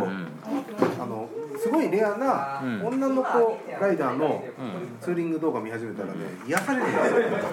すよ普通に普通に普通に癒されてる自分がいてああやっぱりそういうやっぱり感性になってくるのかなというおじ時さん間的にね、うんまああると思いますまああるかもなすごい面白いこと言ってなくてもうん普通に嬉しいみたいな自分の好きなものを携わってくれてるだけでそう自分の好きなものっていうのが大事です、ね、そう大事ですねそうだから結局それだからもう姫姫構造なんですけどそうですね、でもねあのねやっぱオンラインのいいところはその別にそのオンラインで姫の取り巻きになろうが何もこ双方にダメージないから心の奥底でそうなってればいいだけの話なんでっていうのがあってだから俺もなんかラジコン動画とか見てる時にやうんっぱりこうあのなんか女の子で必死にやってる子とかをすごいほっこりしながら見たりとかなんかモンハン動画とか見る時もそうこの子すげえうめえなって見たりとかうん、ねまたそ座れがれ座れがちまたそれがさ自分の好きなものを好きでいてくれるっていうだけじゃなくってそのこの間のその谷倉の時は誰ですよ谷倉って言っちゃったんですもんね谷今谷倉ってなんだっけって一緒だ谷シクラフトワークスか思わず突っ込んでしまったやっぱさ自分自分の作ったゲームをこんなに楽しそうに遊んでくれるなんてっていうところでもうか感謝のレベルがさすごいじゃんまあまあそもそもねそれはねそありますう、よねだからそこが多分尊みにつながってるんだろうね俺の中でいろいろの、うん、遠富の秀吉尊み尊み秀吉全然まだわからない境 地だなだから、ね多分ねこれ年齢かもしれないですそうなんですかねなんですかねなんか萌えとかともま違たちょっと違うう境地があってあお前とかじゃない、ないですよね、うんももうちょっと感謝に近いあただありがたみに近いものそういうおじさんがすごいいっぱいいる気がする感謝おじさんが感謝おじさん感謝おじさんがいるわけでしょ僕はビッシュとかにもすごい感じるんですよああーのビッシュがすえ一生懸命頑張ってる女性を見ると応援したくなるっていう、まあ、いわゆるアイドル構造の一番でかいやつですよねだからまあ大きな精神構造的にはそこなんだと思いますよ確かにねあのボードゲームアイドル誌で言うとし歴 史歴史,、ね、歴史で言うとあのゲームマライブとかの司会をしてるゆいゆいはいはいねやっぱね俺もユイユイに関してもあのボルカルスとレビアスを実況してくれるのを見たところでもう応援していこうと 思ってそうもう応援しようと思っどたうなのかななんか本当に人生でアイドルを応援したことがなくていや俺もあんまないよででもその境地に行ったとじゃないですかまあそれがアイドルとそれとは違うのかもしれない特ですけ定どのアイドルにを応援してる感情と、まあ、結構近いんじゃなかろうかという、うんまあそういうことですよねでもなんかうんまたちょっと違うんですかね俺はなんかね、まあ、僕もねアイドルを応援するとかない人間になってまたちょっとなんか、ま感あ、覚多分と違してはうんじゃないかなと思ってるって感じなんですけど、まあ、例えばその、ね、この子がなんかありがたいわってなったとして、なんか俺の場合ね追ったりはしないんですよねそういう感じにだから、うんあのもう本当に応援しますみたいな感じならなくて手を合わせて終わるみたいな本当にだからあー街角の神社参拝に近い街角の神社なんですよでも街角の神社を探したりしません街角の神社を探す街角の神社を探すわなんか別の神社に行っとかてああの神社は今どこに みたいなそうぐらいはそうこの間拝んだ神社はどこだっけなこれ拝みたいなみたいなのはあったりここするも恵比寿かみそうたそいうなそうそうだからボドキュアとかさまあボッパイはボドキュアを応援してきたじゃないですか、あそうなんだそうそうそうボドキュア派だったんだけどやっぱりやっぱりねこの長いこと活動休止していたボドキュアが帰ってきた時にやっぱり一定の考えがありますよねいやそうありがたみがありますよね、うんあるあるでしかもその間に2人ともまず出産してんだよねあーなるほまああのボドキュアをちゃんと追ってきた人間から言わせてもらうと片方は出産をしてたんですあそっかそっかど正確に言ってみる活動性を中止す る前ボドかキュアに関してはしっかり追ってるんですよそうかそうそう片もう片方がその間そうにもう片方も結婚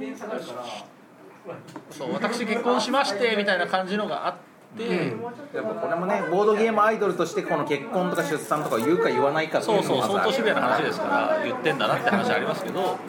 で本当にしばらく落とさなくてあ多分数年ぶりにあ帰復っ帰てしきてあのママ業をしっかりやっておりますっていうあーま感じあだったねあのお母さんもちょっと落ち着いてきてみたいなとこそあうるでボードゲームの話するんだけどボードキュアだからなんだけどそれがやっぱね親子で遊ぶゲームになってんだよね今はねそうそうパパとかのさ子供と遊ぶんだったけどみたいな話になるわけですよ、それがやっぱりねあの尊さがありますよねそれまでおもげとかそれこそそうそうそう昔は全然ねそう、まあ、中量級から重量級のあの話やとっかてたんだけどそうだよねここも変わってきたそれはもう確かにまあなんていうか追ってるとなんて時間のな経過によるこのドラマ的いやそうななんもですのでよすよね昔は蒸気の時代とかやってた子たち がまあ今や子供と幅をやるようになったんだなみたいなねそれは確かに考え深いかもしれそうないそうそうそうそういうのがあるよねほっこりしますねあーそうかほっこりっていうのは結構でかいんですよほっねこりが相当でかいですよねやっぱりさそのアイドルでありつつちゃんとそのプライベートで幸せになってほしいみたいな気持ちもあるからやっぱり結婚とか出産とかもやっぱり応援していきたいっていうのもある、まだ父とは違うんでしょうけどそういう感覚になるんですかまあそうだでかすらまあそう一種の親心みたいなものなまのあかももうし一れない。個ぐらいのもう一個ぐらいそうそうああおいめいまあ、だくかららい友そう友達のもう一個子供とかね、あー感覚とかに近くなってくる。自分となんかするとかじゃないけど、うあー大きくなったなとかそういうもう感覚んっていう感じじゃないですかね、うんかなかこれってこういうの年齢層上じゃないのかなってそうなのかは多分あんのかななんかその境地に今日明日でいける気がしないんですよ ねやっぱりじゃあ自然となるなってるんですよねそうなりたくなくてもなるやりたくなくてもなそうるなんですだ大体のものにね日々感謝になってくるあの自分のおじさんを自覚してから自分のおじさんが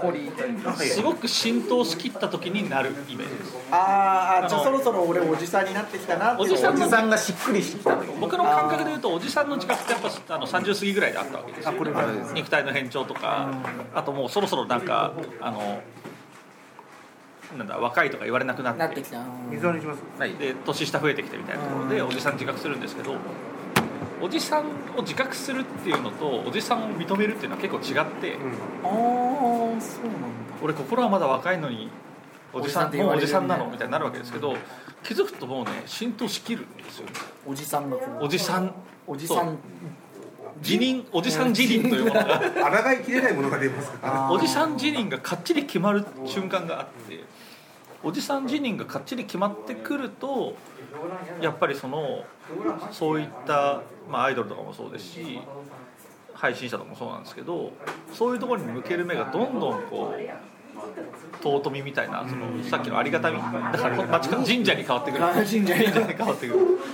それはありますねっていうのは僕はすごくあってまあ多分人によってはおじさん辞任が深まると同時に本当あのおじさん文法みたいなものを使うおじさんにあーなっていく人もいるんだと思うんですでけどもさアイドルに対する接し方はそうじゃないのもあってガチ恋勢もいるじゃんガチ恋勢もいるガチ恋勢はやっぱりおじさんであることよりも若もうもうちょっと若者的な自意識がある方がガチ恋勢にはなりやすいなりがちですあーおじさんの辞任がむしろあるとそれにはなりそうづそうそらういんじゃないかなんかねだからむしろ俺たちみたいに若い頃はアイドルに興味なかったけどおじさんになってきたらだんだん興味出てきたっていう人たちはガチ恋勢じゃないんですよ大体あアステロイドベルトぐらいのそうそうそうそうそう距離感ね距離感を保ってなんかこちょっと遠いんですけどそう取り巻いて応援るう 支援支援はするみたいなそうそう別にお金も動かないけどそうそうそう応援はしてんだぞみたいなそうあの遠すぎて取り巻き認定されないんだけどそうそうそう そうそでのもくならんかいの帯があるなみたいなあるなぐらいのでしかもねやっぱ外宇り宙ではないあまあ俺のボードゲームアイドルに対するスタンスがそうなんですけどなんかねそのそんなに特定の誰かを応援するとかでもなくってなんかねみんな頑張れみたいな感じなんですよーある意味グループの方が応援しやすいってことですよねそうまあでもあるしその複数のいろんなグループとか個特人定とのかがやいつてをもガン押しするとかじゃないっていうそうなんか話ですねだからゆいゆいにも頑張ってほしいし、まあなんだ谷倉にも頑張ってほしいしボドキアにも頑張ってほしいみたいなもう非常にわかりますそうそうまあそれはボードゲームアイドルですよね、うんうんでそれ以外のものに対しても、うんあと極極端に言うとあと特定のものに対してもなんかねそういそういう応援したいっていう気持ちから、自分の涙も出てきちゃうああるあかるあるある、うんそうあの去年のねそのボッパイで話したんですけど、一方で俺はアイドルに対してかっこよさを求めるというところもあって、まあ俺は TWICE が好きなんですよ、TWICE とかはね全然ねなんかこうなんか可愛いとかじゃないんですよ、ら、うんなんかかっけえという、だから崇拝に近い、んだよねそういうのもある、人の活動でね涙できるようになってくるのがねなかなか年なのかなでだからねこれまでの自分で言うと例えば宮崎駿庵野秀明押井守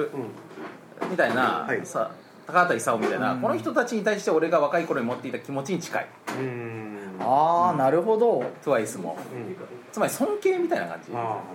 リスペクトそうそうそうそれが本来、まあ、いわゆる尊敬って年齢とこうなんていうのかな大体年上のものに対して尊敬っていう単語が付随するものだけどそれがそうう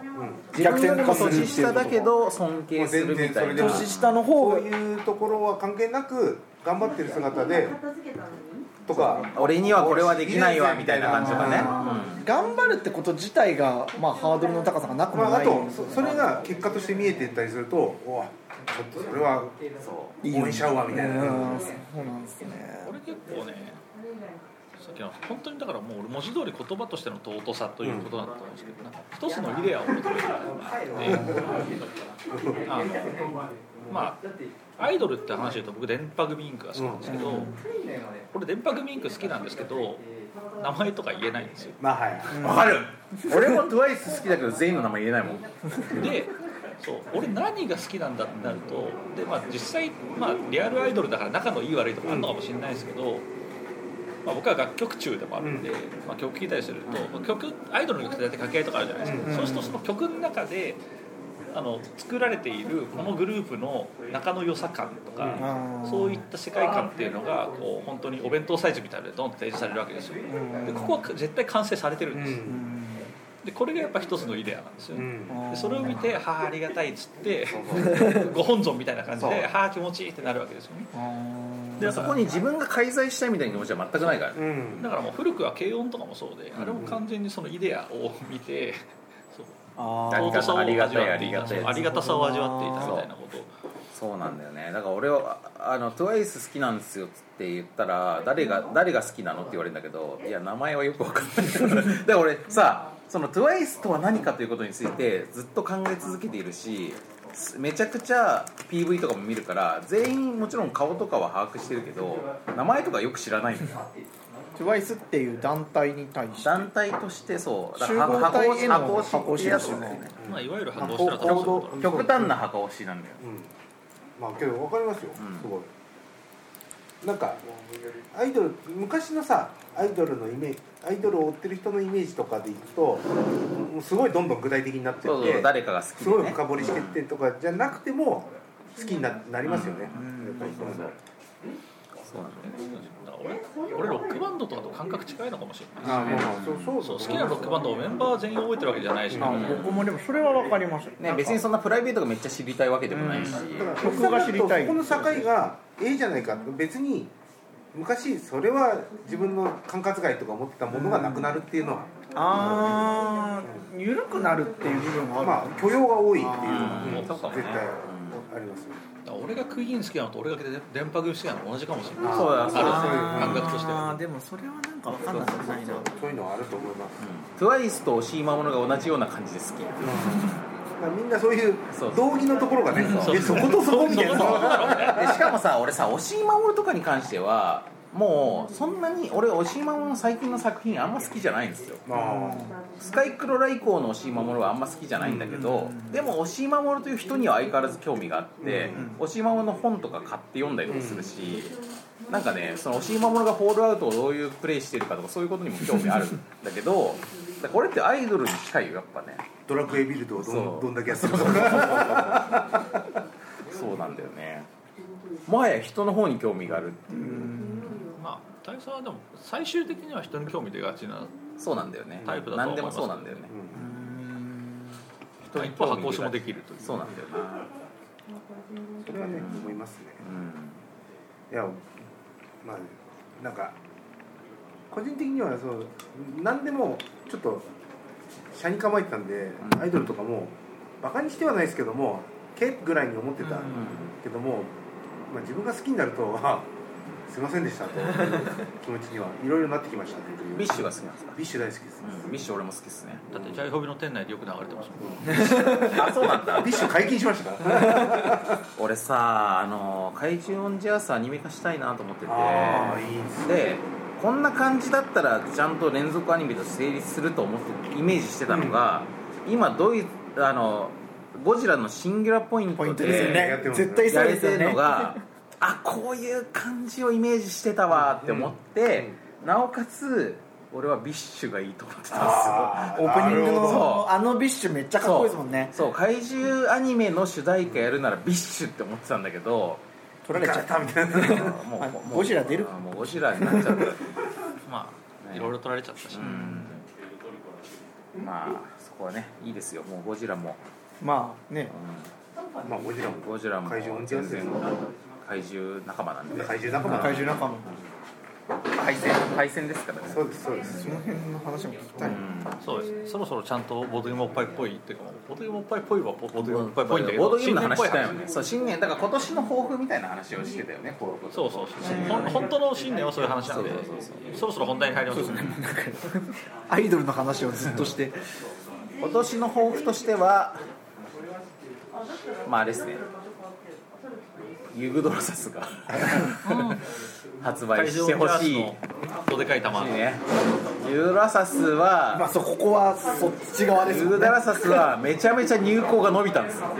そうなんですかいやもうねやばいやっそれはやばいぱあのサイズのゲームはやっぱやばいもう本当もう本当にねなんかもう修正しても修正しても修正が出てくるっていう感じで、しょうがないもうしょうがないけど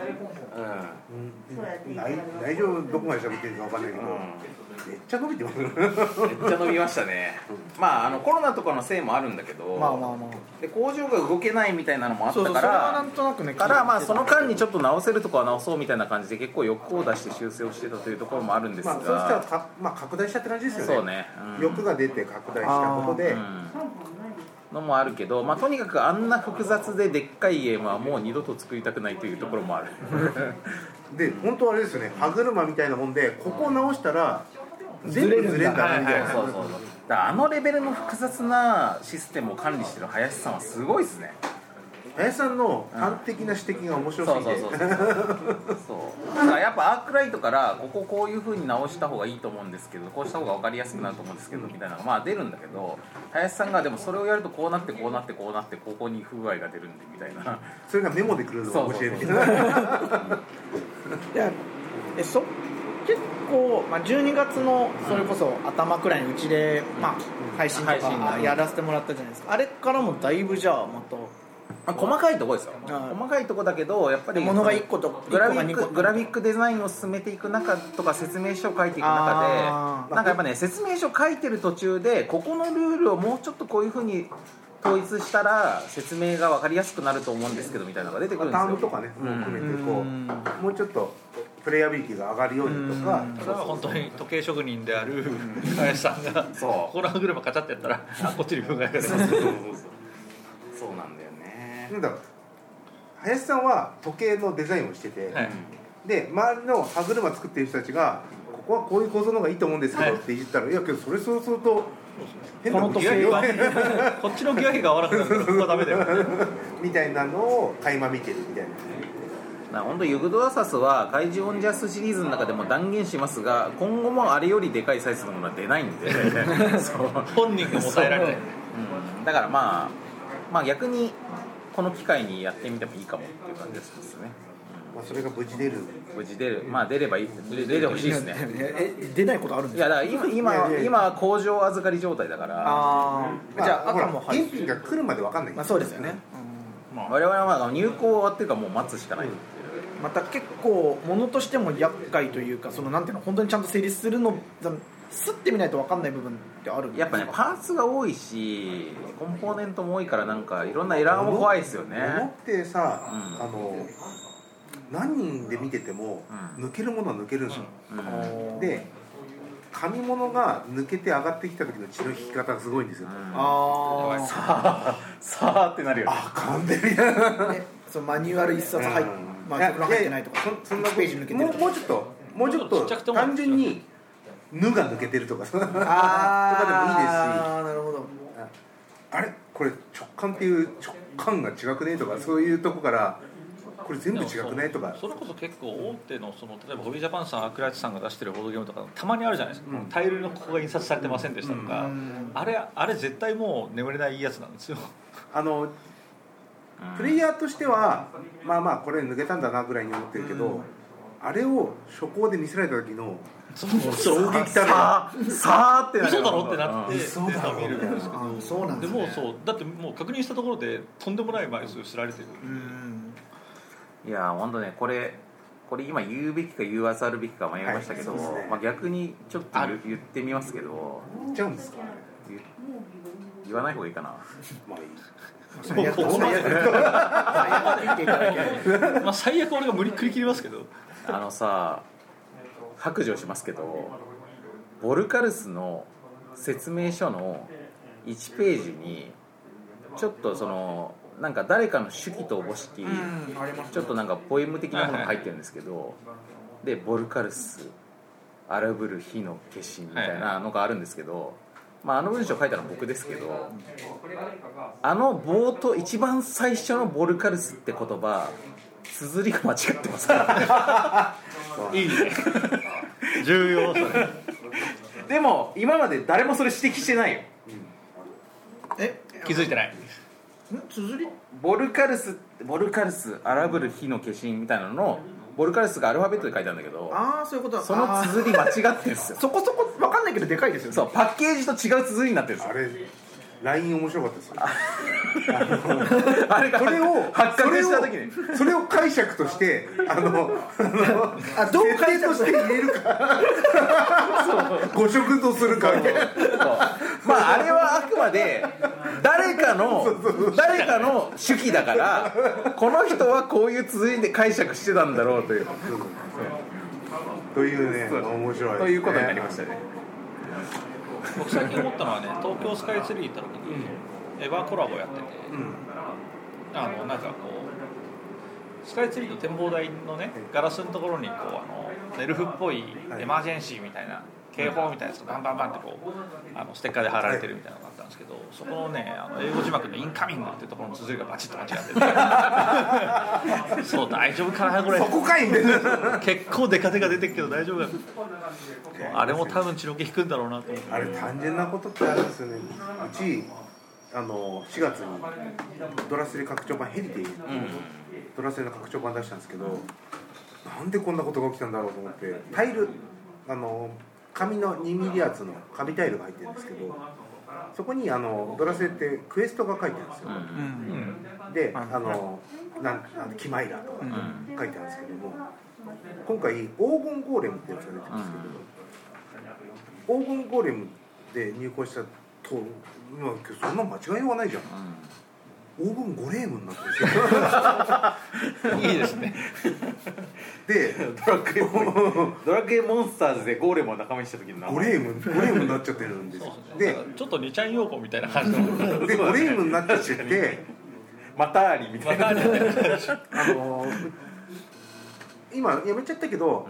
あのー加藤君にも手伝ってもらってるんですよ、ん今でもだから相談して「俺もなっちゃってるよ」とか、あとゲームデザインの KTR さんにも、に最初に指摘されたんですけど、まあ、大体いいと思いますけどゴゴレームになってますっていう伝えられ方して、血の気が引いて、で内部で相談した時に「まあゴレームって生き物にしますか?」って。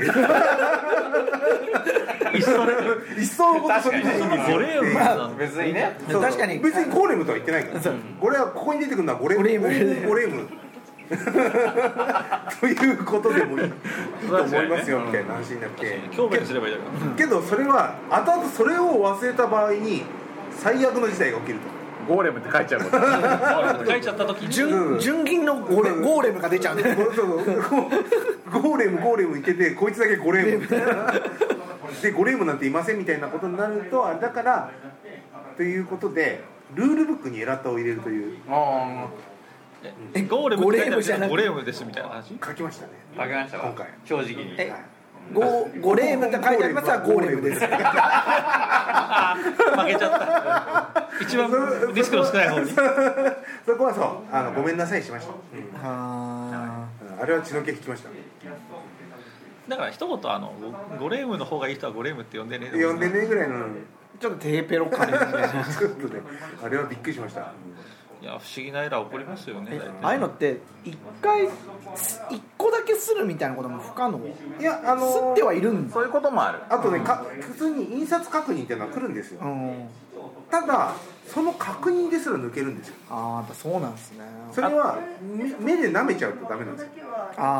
ああの疑ってみないとねお音読したりとか2人音読とかそそういうことをやっていかないとミス消えないっすよあのもう理論上はねどうやっても消えないっていうかよくダブルチェックとありますけどダブルチェックガンガン抜けますしなんかそうあのなんだっけなんかの論文であったのは3人以上にするとあのパス率が下がるみたいなあれでしょだからそのよよしでしょよしがよし起こる あーまあ誰かの誰かが現場でチェックしてくれる無だろう敵なよしが発生するか思らっちゃうからあなんか2人が最高みたいな話なんですまけど、あ、そ2う人で音読がいいんじゃないかなとは思いますけどそれいろいろやられてきてっまていやけど、まあ、あの物理あの時間的にそれができない時はいっぱいあるんですよあそんな時間で2人集めて声に出して読む時間っていうのがないっていうだからまあ各自に渡して見てもらうぐらいになっちゃうとまあ、それは結果よしってことですもんね、で今回は結構大きなところで出たなみたいなゴレームとゴーレムはね起こりますよねボードゲームだとそれでゲームに影響だけはまあ笑えるんですけどそれがシステムに機能しちゃうとちょっとボルカルスの綴りぐらいだったらね全然いいですけどね、例えば9が6だったりするとあもう話が変わっちゃうそうですよね、大変なことですもんねそうなんですよね最近僕はねどのゲームとは言わないんですけど結構その日本語の語訳に悩まされてるっていうのがねここ12年ぐらいずっとねそれは僕すごい携わってるんですけどまあ竹内さん竹内さん携わりがち、お店の性質としてあ携れねわりがちなあれね海外のゲームあるんですけど日本語訳めちゃくちゃまあめちゃくちゃな時期があって今がそうとは言わないですけどめちゃくちゃな時期があってまあ今でもそうですけど今も一番ひどい時期に僕がたが始めたもんでマーさんねそうマーさんのああのの日本語のルールブックを買ったんだけどもこの日本語のルールブックでは遊べないので英語版を買い直さなければいけないというレベルのものを送らったりとかしてたんでまあ、平たく言うとオハンマうんーは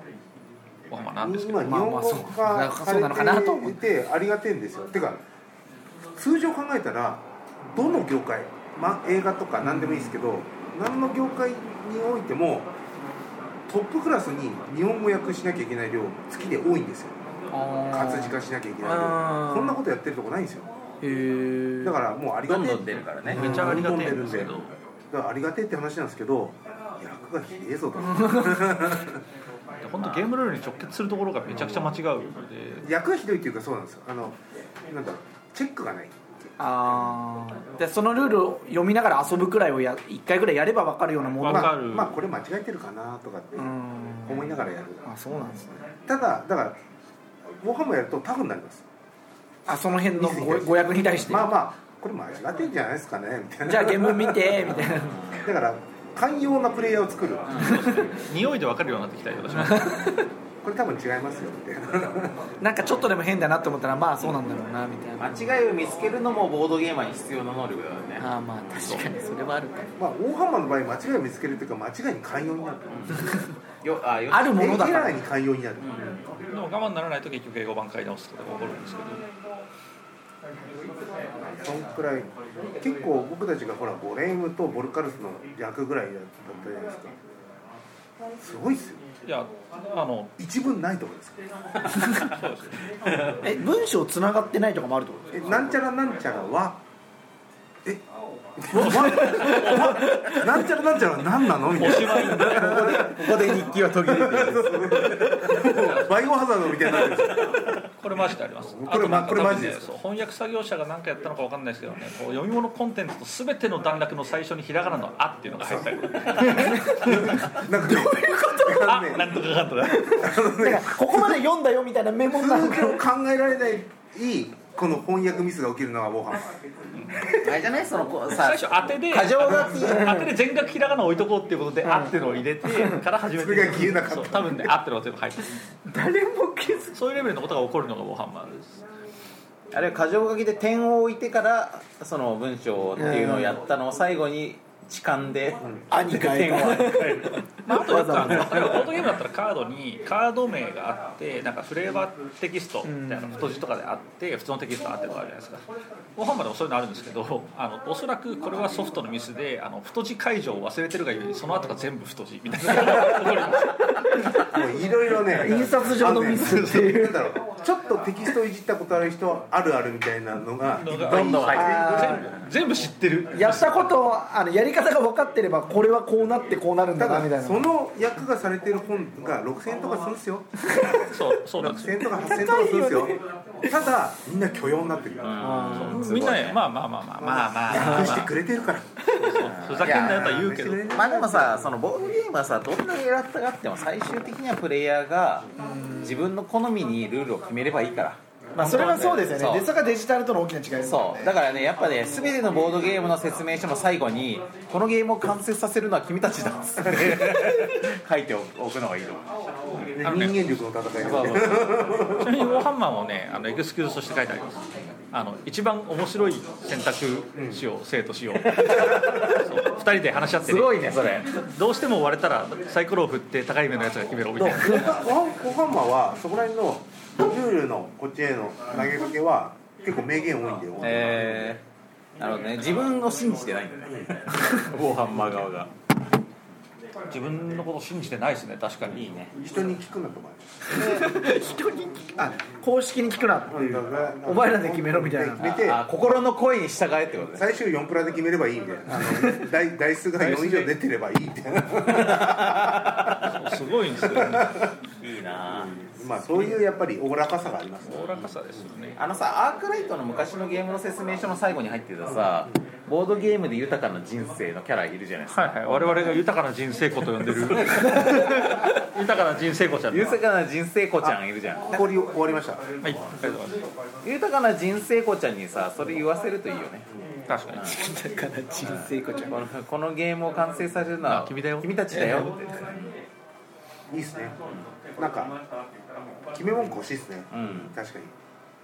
ボードゲームにそれが入ってるだけで許容が増える気そうがすそうる俺たちの辛労が1個減るという確かにねそういうなんかこう誤訳じゃねえかって切れるっていうのがねなくなるってそうそういういうハンコ1個作って、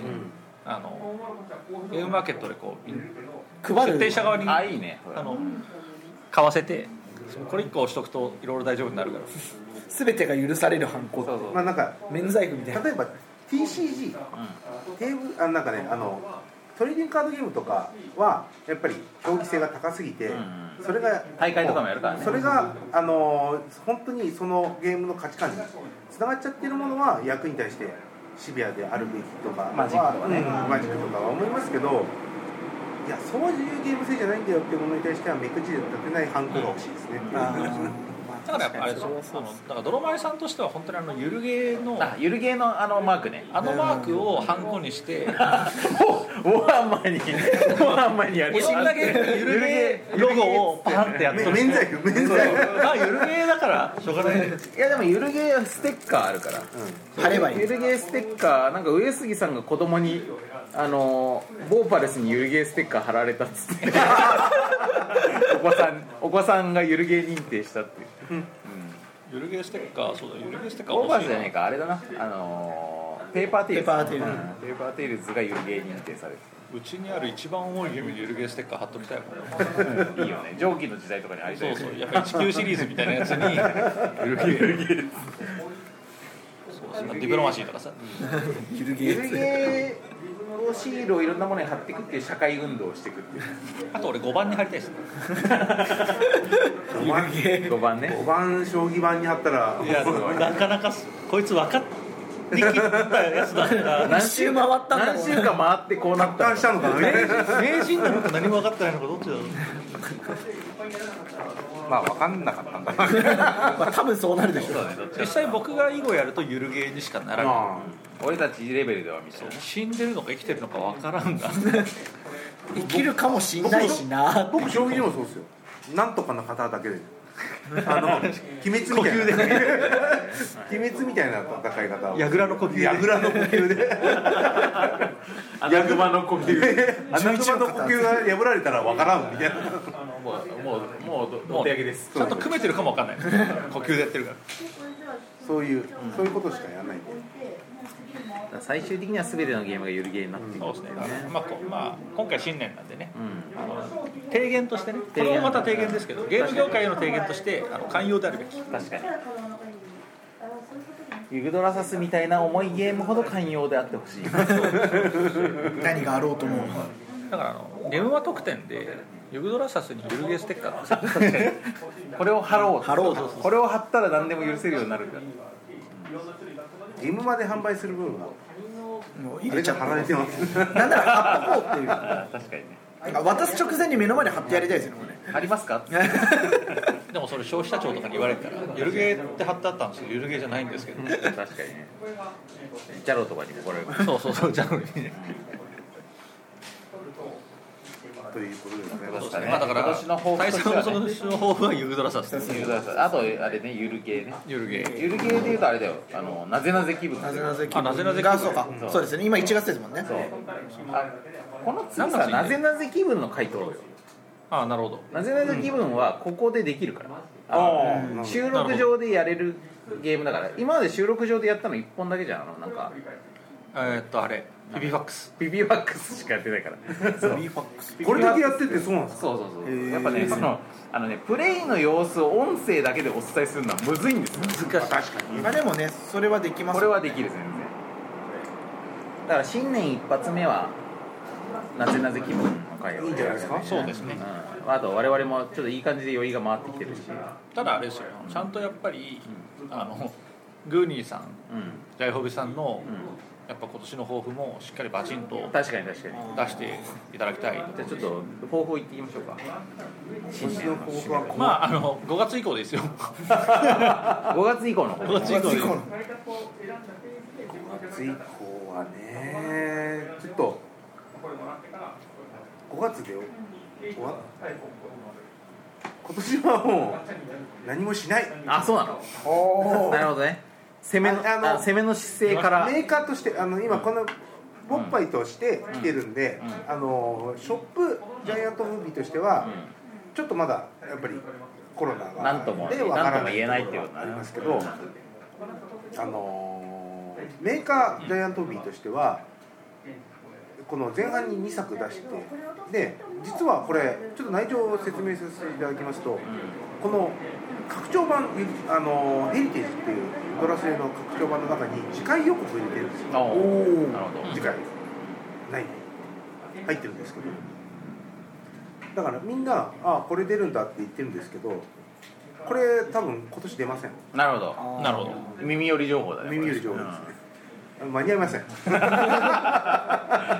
諸事情によりちょっと間に合っておりませんただ次それを作るのは確定ですけども今年は出ないかなことれは作るけど今年中じゃないと、うん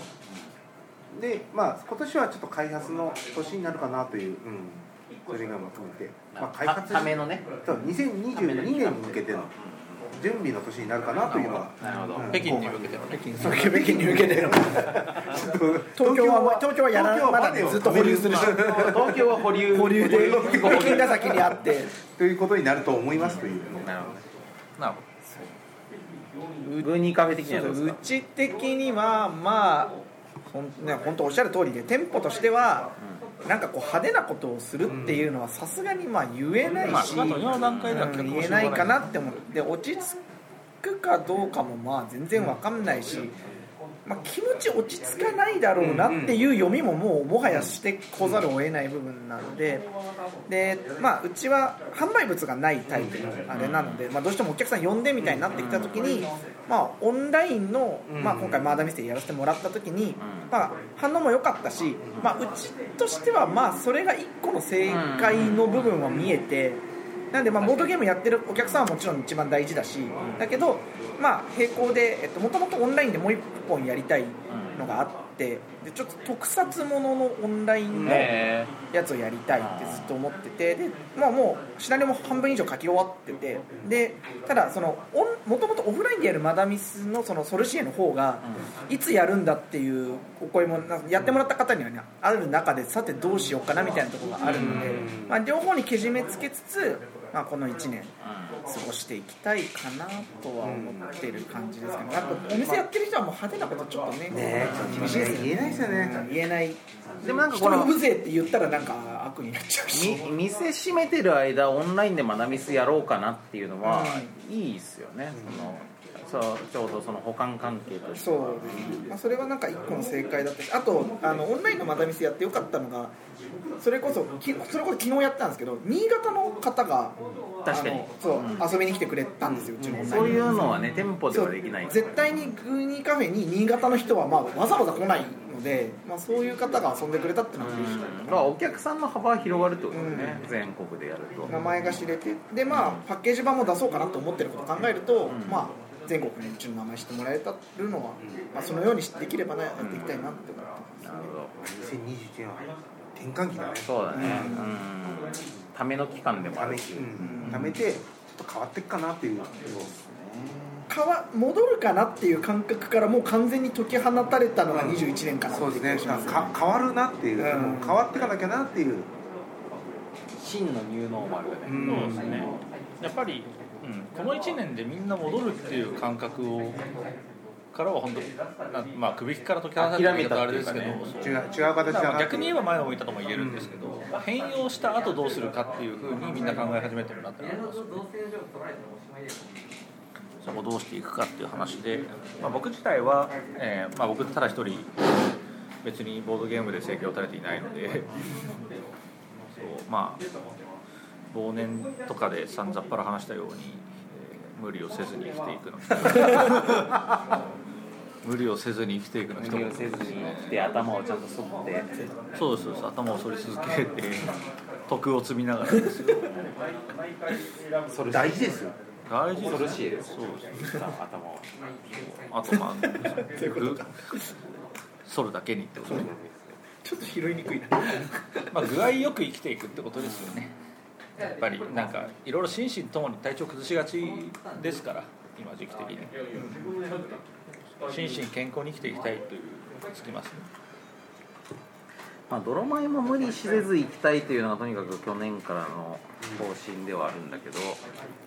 なんか無理せずと言いつつ実は今年はめっちゃいっぱいゲームが作ってんだよな、まあ、だ泥けど出米るの22年じゃないですかあそうかそういうのもある確かにね、うんだからまあ準備期間なんですねあでも今年出るのもあるんだよなあるんだうん、なんかねその泥米から出るやつだけじゃなくてそのあ他のねそうよそよそから出るクライアント系のやつも結構あるんですけどなんか集中しちゃったんだよななんかもうちょっとペースを開けたい感じはするんですけど忙しかった感じで忙しかったですね開けれる時は開けた方がいいそうなんですと思いますよねなんか俺今下手するとなんか56 5-6本は少なくとも並行して作ってますねもうね常に、うん、ちょっと相談なんですけどそのタスクって頭の中で整理できますできない あの混混同す混同っていうかなんかなんだろうななんかもうだってさ56本とかプロジェクト進んでるとこれのケアをしてるとこっちのことを忘れるみたいになるじゃないですか、うんなりますねそうだからねやっぱもうなんか自分の中でそのあれですね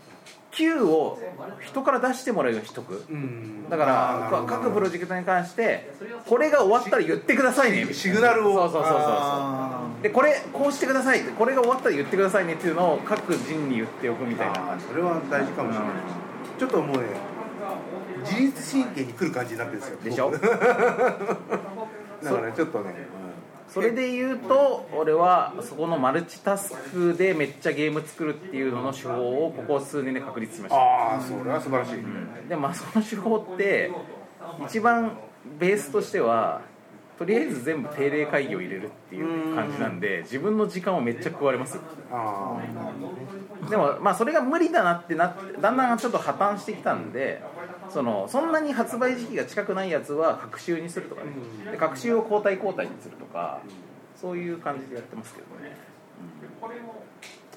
なるほうどん、まあでもむずいねむずいですよむずいっすよまあちょっと本当にプライベートな悩みでした 破綻してくるからねあ破綻してますね今ねちょっと若干ね僕本当にマルチタスク苦手でよく言うよねいやそういう時はあのもう締め切り順で並べる以外やんないもう感じですタスクを同時に動かすっていうよりは締め切りごと処理するっていあうの締め切りの近い方から順にバンバンバンって処理していくしか僕はできない一番仕事できると思うそれがまあそれを締め切りは守れるし、守れるし、だからとにかく締め切りだけをやっててただ困るのはなんかそのライフワーク的に日々改善してってねみたいな回収業務みたいなのがあった時に一切進まないんですよ締め切りがないから全部後回しになるもんねとでそうすると結構文句言われたりするんでそこの半分だけちょっとねいまだに分かってないねちょっでと特にそのおっしゃると例えば、まあ、自分自社コンテンツみたいなものってあの締め切りまああるけど自分の案分そのあれで伸ばせるわけじゃないですか、こういうものが来た瞬間に終わるうんうんメソッドなんですよ、確かにねそれ結構それこそもう二人なんかそうだと思うんですけど、まあ、締め切りってある意味究極的に伸ばせるタイプが自分がメーカーだったりするとだってするじゃないですかそこの線引きってどうやってあけどね僕は結構区切りはつけるつけようと思ってあとね単純に、まあ、小規模でやってるんであんまり間延びさせていくと単純にあの従業員もいるんであ回んなくなっておく大金量が回んなくなっちゃうんであやっやっぱりリリースするものはしないと、うんあいけないんでそういう締め切りは守るように早く出したら出す分だけそうそうからミリギリがあって話になるんですよ俺は逆に怪獣オンジャスみたいにアークライトから出すとかよそのパブリッシャーが変わってるやつを常に優先して余力でゆるゲーを作るという感じですねだからゆるゲーに関してはむしろ本当に完成してから発売日を考えるって感じああそれで締め切りもないからねそれは一番精神的にはいいですよねそうだね、あまあクライアントあるとまたねうん、向こうのスそうケそうそれジュールはがあでるきかないからら、うん、そうでもなんかその怪獣オンジャスを通して俺が気づいたのはやっぱり俺はなんか俺ねとにかくねさっきのあのクラブハウスの話もそうなんですけどすげえ会話型の人間なんですよだから自分の考えがまとまるのも人と話してる時が一番まとまってなんか書いたりとかなんとかしてる時はまとまんないんだよねそれはねそう俺ね大佐を見ててめっちゃ思う完全にそのタイプそのタイプだあとと思もううあの逆に言ったらもう会話とかミーティングがうまい、まあそうですよね、うん要はこういう会話の中で、うん例えばこの中で結果を出そうっていうそうそう今決めちゃうっていうね、ん、今そう今決めちゃうっていうことに対してめちゃめちゃうまい、あーなるほどそうだからね人と話すことで話が進むんだなっていう自分の性質に気づいたからだからボルカルスは上杉さんっていうゲームデザイナーと作るでレビアスは金子さんと作るではユドラサスは林さんと作るっていうふうに常に対話相手がいるっていう状態がいいということに気づいたしこうするとそれぞれの人が常にこう考えてくれてるから、あのーマルチタスクがしやすくなるんですよね、あ基本はこの人が考えてくれてるのを信頼してこの人がなんか悩んだりとか困ったりとか壁に当たったりとかした時になんかサジェスションを一緒にまあ一緒に考えるってーう感んじでまあこれがいいですねディレクター型なんだなと思いましたけどそうそうそうだからででたまにその作家陣の中に自分が加わるんですよこれはゲームデザインも自分でするっていうのがあるとゲームデザイナー渡辺に対してそのプロデューサー渡辺が助言をするっていうのがたまに挟まるあそれも精神の中でやるそうそうそうやそうるでやゲるームデザイナー渡辺が調子がいいと完成しましたっつなってじゃあそれを発売するかみたいなそれが出てくるのがゆるゲームみそうたいそなうそうそうただプライオリティは下げ目でさあそうそうそいつはまあほっといてもそんなにへそ曲げないからプライオリティプライオリティは下げるっていうまあだから今年は結構いっぱい出ますね実は後後半にかけて楽しみうんすごいという秋以ね降に来たいって感じですかそうそうそうそうだから逆になかなかプロモタイミングがかぶりがちになるのがちょっとよくないんだよなあうーんまあ、でもクライアント系だからしゃそうなそいうですそうよねそうそうしゃあないゴジラとかがいつ出るかとかもあるしね、もう5倍ぐらいプロモーションするしかないですね、そうそうそうあドロマイアカウント5つぐらい作ってドロマイ A ドロマイ B それぞれが同時に別の投稿しているまあそんな感じですかね2011年は、そうなります我ね々のね未来予想としてなんはかまあ、結局今年も先行きは新規臭いっていうことが分かりましたけどある程度、まあ、新規臭い中で着々中とで着々うみんだかならみ準んな備ベスしトエてフちォゃーんトとでやってっていううん、そそううベ人スト生の中の準備期間だからねうん確かに準備期間だからねという感じで皆さんもねあの今年の抱負を考えてみてはいかがでしょうか、だからもしね今年の中もう中盤に差し掛かる抱負をね1年の計は元旦にありと言いますからそうですねだって我々もだから次忘年とか取るのがうんもう1年後みたいな可能性もあるわけじゃないですあかれねまあてか忘年とのが半年後の可能性もあだからその可能性もある最短で半年後思いのほかすぐ来る可能性もしっあかるりもう半年後にもう取ってる可能性もあってだからその時にはもう我々のなんだこの肩のあたりに注射痕がある可能性もあるわけじゃないですかあとあれだよねその何回か接種した後の可能性がある2わけ回目が終わってるかもしれないですからねいけてるかもしれないですねあとオリンピックやったのかやってないのやかってないのか注射そう痕それがあもる明らのかかにないのかもね注射痕があるのかないの注か射痕なんとなくないと思ってますけど注射ね痕ねない可能性俺半年後に注射痕ある気しないっすけどねうん僕もね注射ある気は痕しないですねですよねなんかまだ穴開かない気がしてるんですよねで半年後にいやなんだかんだありましたねみたいな感じだったらまあそれこそいいなっそてれ話だしを願ってんですけど、今250万人250万人ってことはあと400 1億人 いるとしてまあまあ考えるのやめようかっていうそうですねだからなんか忘年で振り返りみたいな時にいや2回目の接種どうでしたみたいな話したいですねあいやいやなんだかんだできつかったよ熱出てみたいなまだここに受けてこうクリーンになっちゃったクリーンになっちあ6回ぐらいのそうねあと BCG が8つになっちゃ った話とかしたいですよね、したいですけどねしたいっすかそれしたいかなどうかないかどうかわかんないですけど、まあ、ちょっとねケラケラケラってなれればいいじゃないですかいや穴が開いてないんですよねのが辛いあそうですね確かにそれを冗談が言えるとねそうまあ冗談になってればまだいいけけどどいいんですけどなんか本当に冗談にもならなならないいね ちょっとその話はできないんでできないよねみたいになっちゃうじゃあ2021年皆さはんどんな年になるかというねちょっと1年占う意味でねそうですねははいいこんな回をちょっとタイムカプセル的に残しておくというのも残しておきましょうだからもうね2021年の終わりにねみんなこうだったよっていうコメントくれると嬉しいですゴールデンウィークの売り上げはなかったよって そんなことそんなこともあるかもしれないそんなこともあるかもしれないねそうですねじゃあ皆さん今年もよろしくお願いしますということではいはい